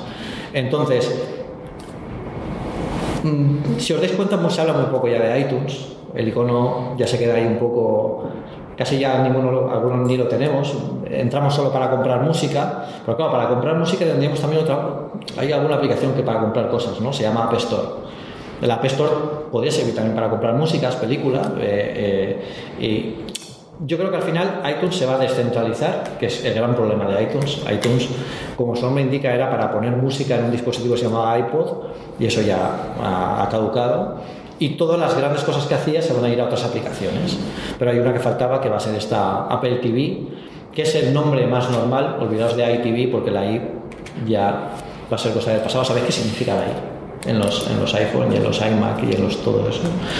Em, cuando Steve Jobs eh, creó el iMac, eh, no quería llamarlo Mac, a secas, porque decía que, bueno, eh, no diferenciaba mucho, ¿no? De, no, no transicionaba una época, fue el gran producto cuando Steve Jobs volvió a la compañía. Entonces eligió una palabra que, que tuviera a su vez innovación, eh, internet, inteligencia, y se dio cuenta que todas esas palabras empezaban por la I. Entonces, la I en realidad significa internet. El iMac fue el primer gran ordenador de consumo que se conectaba de forma fácil a internet. ¿Qué pasó? Que tuvo tantísimo éxito y fue una forma tan diferencial de llamar a, los productos que empezó a usarlo en el siguiente gran producto de la compañía, que fue iPod. Y de ahí se pasó al iPhone, al iPad. Y bueno, han querido desprenderse un poquito de, la I, porque Apple quiere tener ya su nombre en cada producto, por eso es Apple Music, eh, por eso es- son los, los MacBook, por eso nos llamó, eh, pasamos de los PowerBook, eliminamos el Power de los antiguos procesadores a los Mac. Y, y- y por eso es el, el- el gran nombre de esa, esa famosa I que va a ir desapareciendo. Así que Apple TV, nada de iTV, nada de iWatch, es el Apple Watch. Te queda el iPhone y el iPad porque no puedes Eso va a ser muy complicado. El Apple Phone No a tener, sí, sí, uf, uf, complicado. ¿Cuál es mi opinión sobre el invento?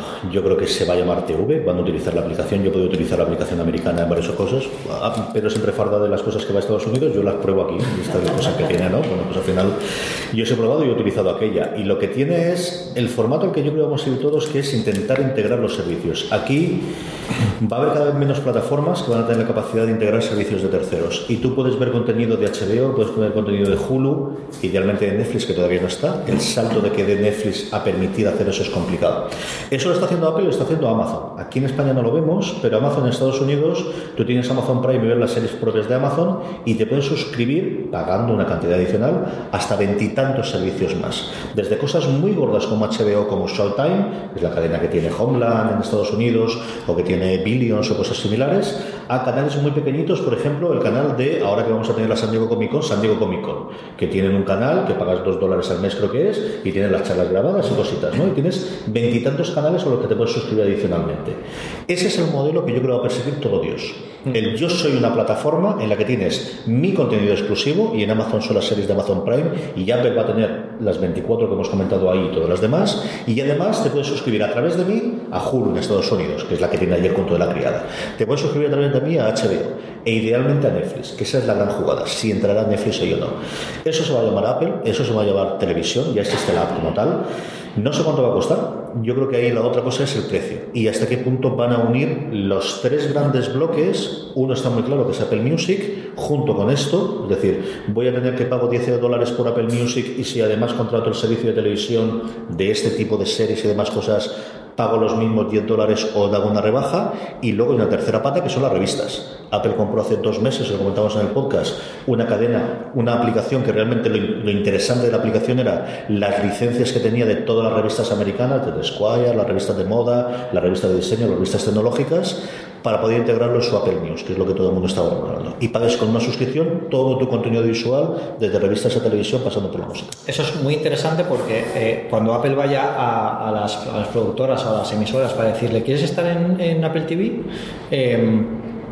¿Qué te ofrezco? Pues te ofrezco que eh, ahora mismo, imagina Vodafone o Movistar TV, eh, ahora mismo, si tú me dices que sí, vas a estar en el bolsillo de 100 millones de consumidores hoy.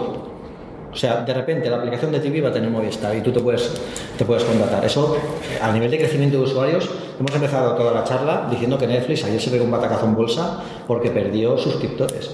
Imaginaos si ahora le dicen a una cadena, a lo mejor ganas a lo mejor 100 millones de personas no, pero imagínate que ganas un millón de suscriptores. Es una barbaridad.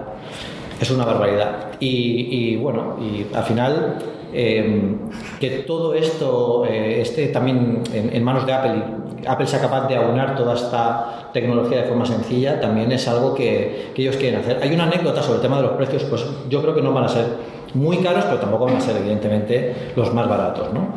Pero yo no creo que sean caros. Y yo no son caros porque hay un modelo que ya les ha funcionado antes. Cuando ve el App Store, eh, celebramos 10 años ahora en, este mes, eh, los primeros juegos eh, venían del mundo de la, distribución de juegos de PC. Entonces, cuando llegaron al App Store, la gente que hacía juegos para el App Store decía, bueno, yo quiero venderlo en App Store. Y hay una anécdota. Y es que fueron a Steve Jobs y le dijeron, una gran empresa de software, y le dijo, quiero poner este juegazo, que sabes que la gente lo va a buscar y lo voy a vender por 30 dólares.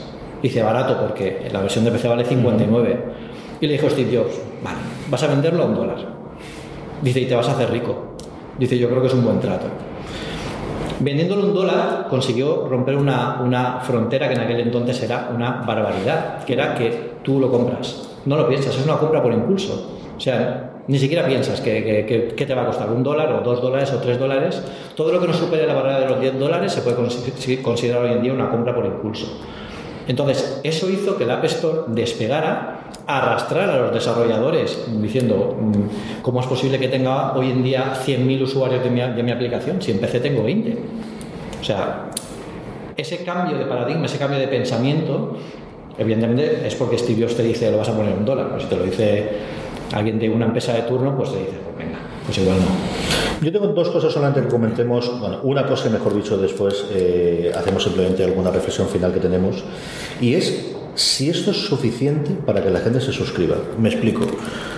Todo el resto de los eh, de las eh, cadenas, plataformas o como queréis verlo, que a día de hoy te puedes suscribir, sí tienen producción propia y eso es lo que te marca el, el antes y después, pero todas tienen catálogo tiene un catálogo histórico. En algún caso porque lo han generado como HBO desde hace 18 años con Los Sopranos, incluso alguna serie anterior como ahora es Off, y en algunos casos porque lo han comprado originalmente, como Netflix, ¿no? que al final le pone el sello de Netflix original a un montón de cosas que no son propias. 24 series de producción propia son muchas series, son más de las que produce HBO al año, pero no son tantas comparadas cuando tú hablas con un, desde luego un Hulu o un Netflix o un HBO. productoras también que van a ¿Tú crees que van a comprar cosas externas o van a comprar otros catálogos? Porque tampoco queda mucho más cosas a la hora de sacarlo, o salen con esto, Pedro, y la posibilidad de suscripciones. Yo creo que van a salir con sus originales. No creo que salgan con contenidos que sean de otros con el sello de Apple. Porque Apple no hace eso. Apple hace eso en el sentido de que, por ejemplo, eh, transiciona un producto. Por ejemplo, transicionó el, el streaming de Beats a Apple Music, pero cambiando mucho el modelo de cómo ellos entendían el streaming. Aquí no pueden simplemente poner un sello porque Apple no, no es de poner pegatinas. Yo creo que no salen. Habría la posibilidad de que comprase un estudio pequeño. Hay todavía algunos, Lionsgate, por ejemplo, que es la productora de, eh, junto con Hulu de- del Cuento de la Criada. Hay dos o tres por aquí pequeñitas. No, evidentemente, un Fox como a comprar Disney o la que sea, pero sí alguna productora pequeñita. Yo creo que para mitigar eso lo que van a hacer es como Apple Music, es dar tres meses gratis. Yo creo que la, en la sí, sí, jugada sí. aquí es: vamos a salir al menos con 10 o 12 series y tenemos que dejar mucho tiempo para verlas y de forma que cuando terminemos tengamos alguno de los pelotazos gordos. Sea una fundación, sea el otro y ya sea mucho más sencillo entrar. Ah, nos vamos de tiempo, como siempre. Sí. Esto, esto nos pasa siempre igual. Reflexiones de última hora o. La última yo quería hacer la de. Y esto es solamente de hace año y medio para acá. ¿eh? Claro, es que hay muchos acuerdos que se están sellando ahora mismo y no sabemos absolutamente nada. La gran pregunta es, ¿cuándo voy a tener esto para, para poder empezar a verlo? Eh, Apple llega tarde a esto. Llega tarde porque depende de muchas productoras, depende de cómo se hacen los contenidos, de actores, actrices, de muchas gestiones en despachos que, que- no conocemos. Se supone que todo esto empezará a llegar a finales de 2019. Esto no vamos a verlo este año. Eh, todo tiene cierto sentido porque ya empezamos a transicionar la, la idea esta de eliminar iTunes y que Apple Music cobre mucha más relevancia y que empiece a separarse en distintos productos eh, iTunes dentro del sistema operativo. Eh, yo creo que se logrará con los sistemas operativos que saquen este año y con los que saquen el año que viene en julio de 2019. Y ahí ya veremos posiblemente el anuncio de que TV o la aplicación que sea, si al final no tenemos razón, si sale una nueva, eh, será la que encargada de mostrar todo este contenido dentro de, dentro de, de la plataforma, pero lo veremos a finales de 2019 como, como muy pronto. Lo que sí que podremos ver antes eh, posiblemente sean anticipaciones y que es que un tráiler eh, es algo que Apple nunca ha hecho. Apple sabéis que no presenta, no, da ninguna pista antes de presentarlo oficialmente en una, keynote. Eh, pero yo creo que aquí sí que anticipará algún tráiler y yo tengo ganas de ver el, el logotipo de Apple Original dentro de, de una serie porque va a ser curioso. Yo creo que la fecha ideal para lanzarla, pensando en que fuese verdad esto que digo, los tres meses de, prueba, que no lo digo por decirlo, sino porque Apple Music tuvo y sigue teniendo, si no recuerdo mal, esos tres meses. YouTube Premium, ahora cuando ha salido, también ha tenido durante un mes y pico, dando tres meses gratuitos, aunque lo han limitado en puestos solamente un mes. Es junio, el que es, coincide con la conferencia de desarrolladores, que quizás no es el sitio en el que mejor puedas presentar esto. Sobre todo por dar los tres meses en verano, ¿no? que al final, cuando la gente tiene más tiempo para probar y para experimentar algo nuevo, te lo llevas al campo, te lo llevas de vacaciones, te lo llevas donde sea y lo pruebas en todos tus dispositivos, aquellos que te llevas miras la calidad por 4G, es que tengas al menos julio y agosto, ¿no? y idealmente septiembre. Junio sería el mes ideal, pero coincide con la conferencia de desarrolladores y por ahí me tira para atrás. Yo creo que diciembre del año que viene es muy largo. Es muy, muy largo con la cantidad de cosas que está. Septiembre te lo podría comprar. O Opera presentando un nuevo iPhone con una serie. Eso sí podría ser. Yo lo que más claro, lo que veo ahí es septiembre y entonces de octubre, noviembre y diciembre te pille todas las navidades para poder probar los cacharros Mm. y que eso te dé una justificación o te venga incluso gratuito. ¿Qué otra cosa que te puede haber es, te compras un nuevo iPhone, tienes 12 meses gratuitos de esto. Que no es algo que jamás ha hecho Apple, pero hombre, que siempre es una primera vez, ¿no? Alguna vez nos regalarán algo, digo yo. Bueno, bueno, pero eso lo has dicho tú. Sí. Pues nada, eh, ¿algo más que quieras comentar antes de que dejemos a la gente que amablemente ha venido a vernos cualquier pregunta que tengan? Nada más. Pues la mesa es vuestra, así que todo lo que queréis preguntarnos, aquí estamos, encantadísimos De lo que hablar con queráis. vosotros. Vicente. Coge el micro, Vicente, que si no, no te grabo. Bueno, ¿me escucháis no todos? Sí. Bueno, rumores, evidentemente hay mil, como siempre. Eh, uno de ellos, que, es muy recurrente, yo me imagino que por la filosofía de Apple no lo creo, es que van a tirar de, chequera y van a comprar en Netflix. Uy, eso es un rumor muy demasiado. No creo. No creo porque eso sería. eh, cuando compraron Beats, eh, no eran los número uno. Eran un buen negocio bien montado que ellos podían ampliar. Netflix es muy complicado que, que- que Apple eh, lo compre y lo. Porque además estaría muy mal visto. Eh, por parte de la gente lo verían como un acto de canibalismo más que, que de una compra para expandir, porque Netflix está muy arriba. Que compren algún servicio un poco más pequeño, no sé. Imaginaos un Prime Video que no la, bueno, Prime no, porque Amazon no la van a tocar nunca, pero un servicio así pequeñito que les pueda servir como infraestructura no está mal. Pero Apple yo creo que va a montar ahí su propio, su propio sistema. No, es complicado. Netflix en el momento lo hace cinco años, antes de que realmente el streaming fuese adelante, cuando todavía están vendiendo las licencias internacionales, que hace, por ejemplo, que House of Cards aquí, la nueva temporada, la vemos en Movistar Plus antes de Netflix, porque los derechos no lo tenían ellos. Netflix se quería, lo quería comprar, eh, bueno, se ofreció a Blockbuster hace un montón de años Y no, Blockbuster dijo que Netflix eso no tenía mucho futuro. Cuando era lo que era, al final Netflix era un videoclub de alquiler en que las cintas te mandaban a casa. Aquí no lo hemos visto, pero en Estados Unidos Netflix era famoso por el sobre rojo, que era el que te llegaban las películas en DVD y tú las devolvías y te las podías quedar todo el tiempo que vea antes de, de meterse en el streaming. Eso asistir. Sí, sí. Yo no he llegado a ver ninguno de esos. Tengo curiosidad, algún día- tengo que entrar en eBay para comprar alguno de Seguro, esos. seguro que seguro que que seguro que hay. De los grandes, el único que podrían comprar es Hulu. Por una razón, y es porque Hulu tiene dos terceras partes. Disney, la propiedad, si ya va adelante, y aquí ya es toda la parte técnica, de si va adelante con la compra de Fox, se queda con dos terceras partes, y la ley competencia podría obligarles a vender eso, o ellos mismos de mantener, van a hacer un canal nuevo. La otra, el otro gran jugador que entra aquí es Disney, con una serie de La Guerra de las Galaxias desde el principio, dirigida producida por John Favreau, el, la- el- el libro de la selva, de la última adaptación, la que he visto en, en imagen real. Esa era una jugada que hace un año se hablaba bastante. Disney luego lo ha denegado, ha dicho que ellos seguirán con dos canales, el de Disney va a ser formato familiar para Disney y Hulu va a hacer cosas como Contra la Criada, que nos está funcionando muy bien y nos quedamos. Si abre la posibilidad, es lo único que he comentado, de algunos. Tim Goodman, que es el crítico del Hollywood Reporter, hizo un artículo hace dos o tres semanas en el que listaba los cuatro o cinco estudios independientes, pero sobre todo con catálogo, que tenían mucho contenido detrás, tanto en películas como en series, que sí podría en un momento dado Apple comprar por salir con más series más allá de estas que tienen en producción. Pero yo cada vez lo veo menos claro. Yo cada vez estoy apuesto de esto es borrón y cuenta nueva y vamos de aquí adelante, salvo que encontrase una cosa muy barata que no tiene pinta de que vaya a encontrar estas Es como si Apple hubiera comprado Spotify. No, no van a entrar ahí. Más preguntas, si tenéis. ¿No pensáis que también puede lastrar el tema de que han comentado que quieren, quieren contenido familiar? Pues vamos a ver un Juego de Tronos, no vamos a ver un Breaking Bad. ¿No pensáis que eso puede lastrar un poquito también la plataforma? Sí, de hecho, eh, las palabras de Steve Jobs cuando salió el iPhone eh, y eliminó todas las aplicaciones de porno de, del App Store fue: si queréis porno, compráis un Android. Es claramente un mensaje dirigido a que su contenido, si veis las- los ejemplos que os hemos puesto, no hay nada que sea eh, excesivamente ni siquiera acercado al género eh, de, de adultos, es más contenido familiar, fantasía, ciencia Es que esta fundación, una de las cosas que tiene es, es compleja, pero al final es una serie muy familiar, es una novela muy familiar. Sí, pero. Es familiar, ¿no? En, en cuanto a sexo, violencia y demás, no tienes nada de eso. Tienes una trama compleja, pero no es un problema de, de las cuatro o cinco marcas que hacen que al final pases a mayores de 18 años. Eso no existe. Yo creo que puedes hacer series buenas de todos los lados, creo que sí que la va a aceptar. Creo que en algún momento dado tendrán que decidir, porque al final en música lo tienen y tienen contenido con eh, adultos en cuanto a las letras y no tienen ningún problema y las venden. Una cosa que nos olvida es que Juego de Tronos, tú quieres comprarla, en España no porque no podemos comprar episodios, pero en Estados Unidos tú puedes comprar los episodios de Juego de Tronos y de Breaking Bad y de cualquier serie que tenga cualquiera de los canales pagando de 2 a 4 dólares creo que vale de HD y la compran. Pero aquí yo creo que sí que han decidido que el streaming no es la venta de iTunes en el que todos sabemos que esto es un intermediario y no lavamos las manos.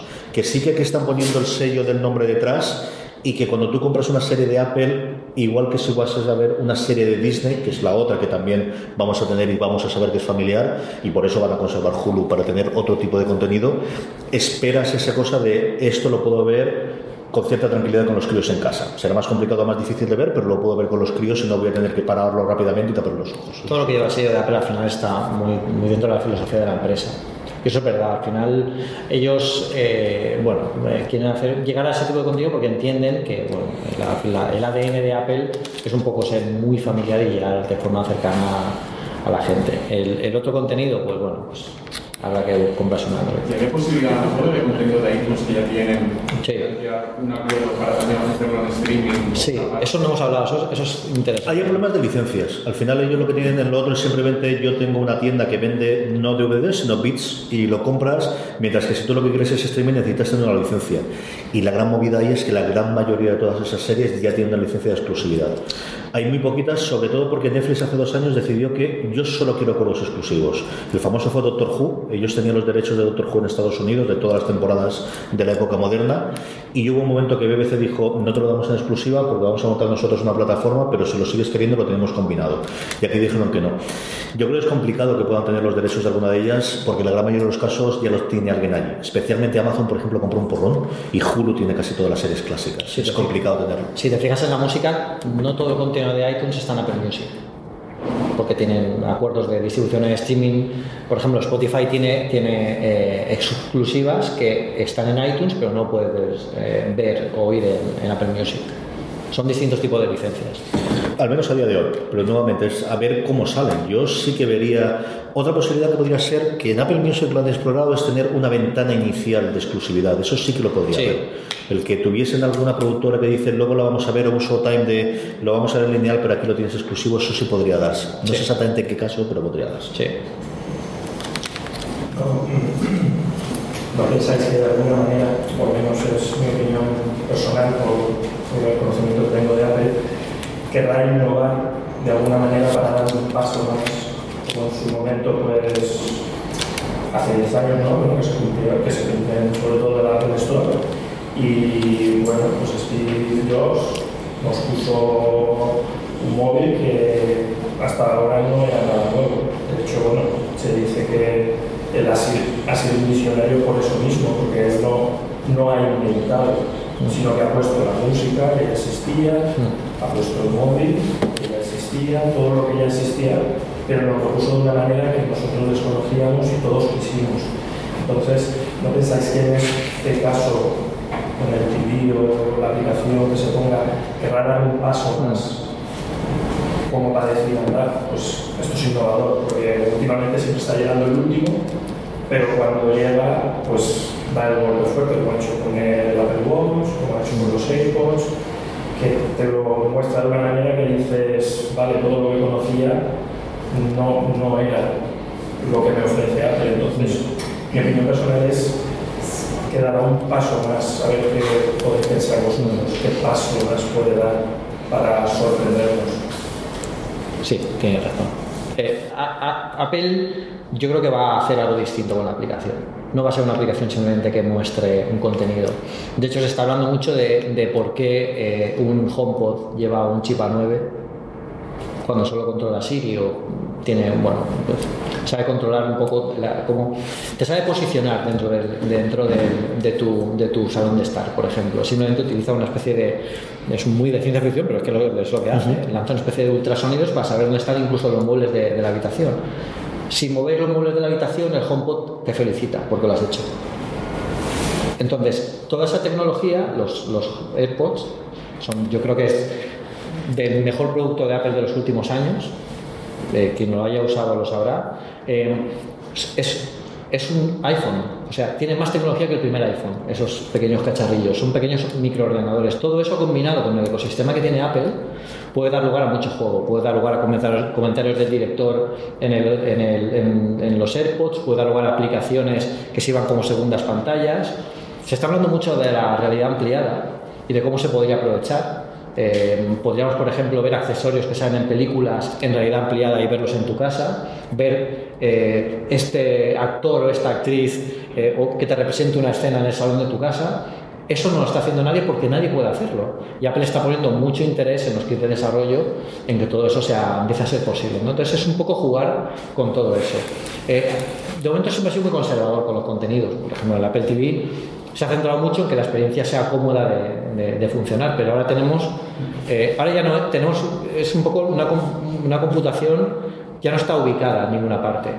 Yo, eh, o sea, aquí hablo con Siri, hablo con Siri aquí, hablo con Siri con los AirPods, en el HomePod también, y no hace falta sentarte delante de un ordenador. Entonces eso te permite tener un montón de canales de comunicación, que cuando le esté sonando al doctor, al doctor Who que llegue la TARDIS, de repente te vibre el Apple Watch. Hay un montón de cosas que solo puede hacer Apple porque solo tiene el ecosistema. Y yo creo que por ahí podría, podría innovar y podría ser una cosa súper curiosa que de verdad solo pasaría. Yo si hacen eso con fundación, me pillo vacaciones y me... Yo lo primero he pensado es lo mismo que Pedro. ¿no? Al final el control del ecosistema te permite, realidad aumentada y realidad virtual es lo primero que te viene a la cabeza de aquí podemos tener totalmente controlado desde el principio cuál va a ser la experiencia y hacer un programa piloto. Yo creo que en estos proyectos es complicado que lo integren, no sé, a lo mejor lo lanzas a lo grande. En eso originales no, porque si ellos, ellos graban, hacen la grabación, te pueden decir, vale, el HomePod, tienes un HomePod en casa, eh, te va a posicionar el sonido. Tienes dos, te va a posicionar los actores. ¿Tienes tres? Yo qué sé, bueno, tres HomePods. Pues, Yo lo que sí que espero es una experiencia de usuario de la aplicación, que al final eh, Netflix no funciona mal, HBO funciona fatal y tienes un poquito de todo. Y yo creo que sí que aquí, eh, el- eh, por Dios, que la gente que diseñe esto lo utilice, que no pido mucho más, pero es que cuando ves alguna de las cosas que ves en el iPad es para pegarte un tiro, es que me parece que no lo usan en la puñetera vida. Y todo lo que sea innovación yo creo que va por ahí, va por la realidad aumentada y la realidad virtual y esa integración ese Igual no en una primera etapa, porque es, es arriesgar mucho meterte en series y sacarlo todo de golpe y de repente meterte a los actores en el salón de tu casa igual. Pero con alguna experiencia piloto, igual con alguna de estas series que vemos que no tienen tampoco mucho... De todas estas de aquí, la francesa es la que le pilla más. Yo creo que, que, que, Por ejemplo. que la que hemos contado, el, el rollo este que se te lo oiga, y yo creo que esa podría funcionar bastante bien. Sí, sí, sí. ¿Tienes alguna cosita más? ¿Y luego qué pensáis que van a hacer? ¿Lo van a sacar primero en Estados Unidos? ¿Lo sacarán Sí. a nivel...? Nos va a dar mucha rabia. Sí, es que no lo he dicho, pero igual 2000 Yo creo que salen en todos lados. Yo creo que a estas alturas del partido quieren hacer como Netflix. Seguro. Sobre todo si no compran catálogos. Si compras en catálogos sí tendrían el problema de va a ser muy complicado que puedan comprarlo internacional. Yo creo que aquí abren todos los sitios que puedan. Yo creo que también otra de las cosas que están esperando es que estén en más sitios, pero al final Apple Music lo tienes ya medio Sería la primera vez que hacen contenido propio, eso les permite jugar mucho, por eso hemos dicho antes que no, que no, eh, que no entrarían a tener nada que ya tienen otras cadenas, porque tienen que comprar los, los contenidos. Yo aquí la compra francesa de verdad sí que me da la idea de, ya no solo la compra francesa, sino ficharon hace, al poquito tiempo de la gente de Sony, ficharon a un responsable de eh, producciones internacionales, que no es una cosa por la que tú normalmente empiezas cuando quieres una cosa controladita y en Hollywood y que no se salga de California, y hace nada ha fichado a un director ejecutivo que estaba en BBC para controlar y para estar de apoyo a este. Yo creo que sí que sale en, todo, en todos los sitios donde puedan estar con garantías, que viene a ser más o menos todos los sitios donde esté iTunes a día de hoy. No te digo que van a estar los 192 países que está Netflix, pero que está en Europa Occidental, está en Estados Unidos, Canadá, está Japón y están en Australia. Sí, yo creo que sí, yo creo que sí que salen todos de golpe. Esto queda grabado. ¿eh? Ten en cuenta que Apple News, por ejemplo, no ha entrado todavía. Tiene una complejidad distinta, claro, el tema editorial y tal, pero... Pero la principal es ahí es parte del idioma, que aquí, con los subtítulos y con el doblaje, lo suples y que controlas el contenido tú. Y al final vuelve a ser otra vez tema de tecnología. Es decir, si te has gastado 100 millones en una serie con Reese Witherspoon y y Jennifer Aniston, que es tuya, tuya y solamente tuya, ¿dónde quieres que se vea? Porque la siguiente jugada es, tengo esto, lo que hago es recuperar de los 100 kilos 80 millones porque lo vendo a 20 televisiones en Europa. No, no. Eso no lo voy a hacer, eso no lo va a hacer Apple. Ya no lo hace Netflix, no lo hace nadie porque la importancia es el contenido. Si no vas a recuperar esa inversión, la forma de recuperarlo que es abrir en cuanto más países. ¿Cuál es el coste adicional que tiene Apple de montar eso en Estados Unidos y en Canadá y no hacerlo en, Francia? Por no ponernos siempre de ejemplo los otros, pero venga, pongamos en España. La publicidad que voy a hacer aquí. Es que a nivel de distribución, a nivel de gestión, ya tiene nuestra cuenta, ya tiene nuestra tarjeta, ya lo tiene absolutamente todo. Sí, la mía la tiene. Eh, El coste de distribución del ancho de banda ya lo tienen contratado. Déjame todo lo que hay. Es lo que vayan a gastarse de una partida que decidan en Cupertino de y la inversión publicitaria en España para lanzar el nuevo programa son 50 kilos. Y la van a hacer, ¿eh? El despliegue va a, ser, va a ser importante cuando saque. Pero la inversión gorda que ha sido el gastarte mil millones en hacer la serie ya lo tienes. ¿Vas a denunciar a 5 a 500.000 suscriptores los primeros tres meses en España por no hacer? No, yo creo que no. Sí que es cierto que, por ejemplo. Apple está apostando ahora mucho por Europa y se ve con, con Apple Music en, en Barcelona, con el Sonar, el, el festival de música que hubo hace poco. Eh, yo llegué al aeropuerto y todas las pantallas del aeropuerto de repente tenían el logo de Apple. Yo pensaba que me había equivocado de... Eso eh, te recibían a ti, tío. Sí, Claro. sí, digo, hombre, Viene Pedro, ya está. Había llegado. Me estaban esperando. Y, y, y salía Apple Music, en cada una de las pantallas te, te decía que, te, que, bueno, te iban a ayudar, que estaba la lista de música oficial del Sonar para bajarte en Apple Music. Y, y es algo que en Apple Jamás, en jamás ha hecho. Ni siquiera cuando estaba iTunes. Lo más famoso de iTunes eran las tarjetitas que te regalaban con 50 lo- de dólares. O sea que, que sí que es importante. Yo creo que Apple está entrando ahí para que la gente empiece a, a ver. Y hay- en Barcelona fue tremendo el despliegue de Apple Music. Fachadas enteras con el. No, no, aquí cuando se meten, se meten en serio. Sí, sí, todas, sí, todas estas grandes les cuesta soltar la pasta, pero cuando la sueltan es como si no costase. ¿eh? Sí, es una sí, cosa sí, brutal. sí, Sí. Hasta aquí, ¿no? ¿Qué más? No pensáis que cuando realmente se distribuye aquí eh, saldrá todo, mm, o sea, si distribuimos todo eh, en España directamente, llega en España y ya vendrá todo traducido, Sí. con subtítulos, no creo, vendrá directamente todo. Sí, sí, tendrá ya traducido.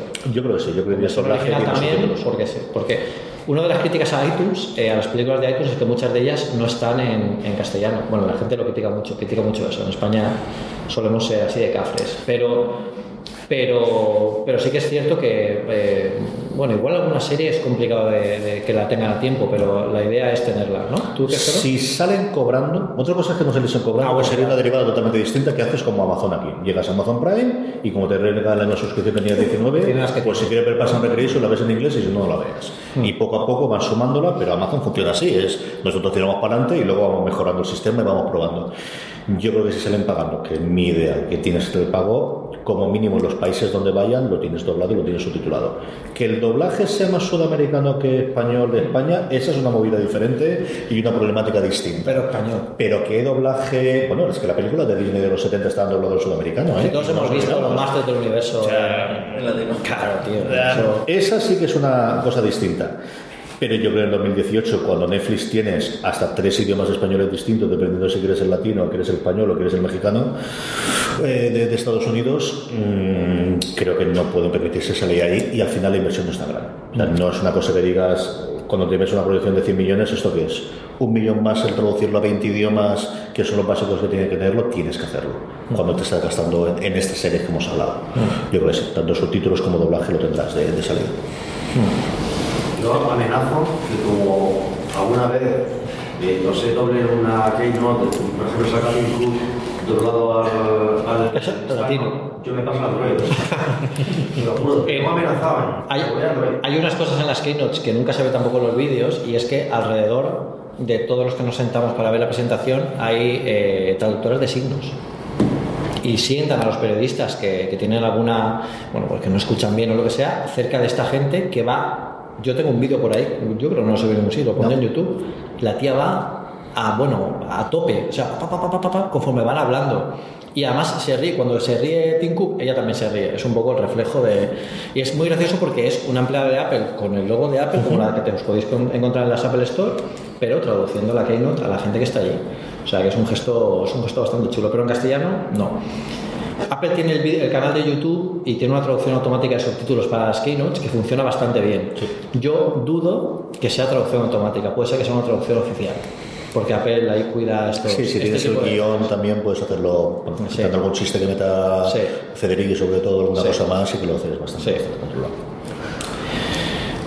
Bueno, no, pues hasta aquí. Yo, a lo tonto, a lo tonto, nos queda una hora media larga, ¿eh? Bueno, muchísimas gracias por a todos por venir. De nuevo, gracias al FICIE y al Corte Inglés en el ámbito cultural. Y nada, eh, nos seguimos escuchando en los podcasts. Gracias por venir. Una cosa más, fuera de Y series, series y en un montón de cosas más. Apple Esfera, la charla de Apple Esfera.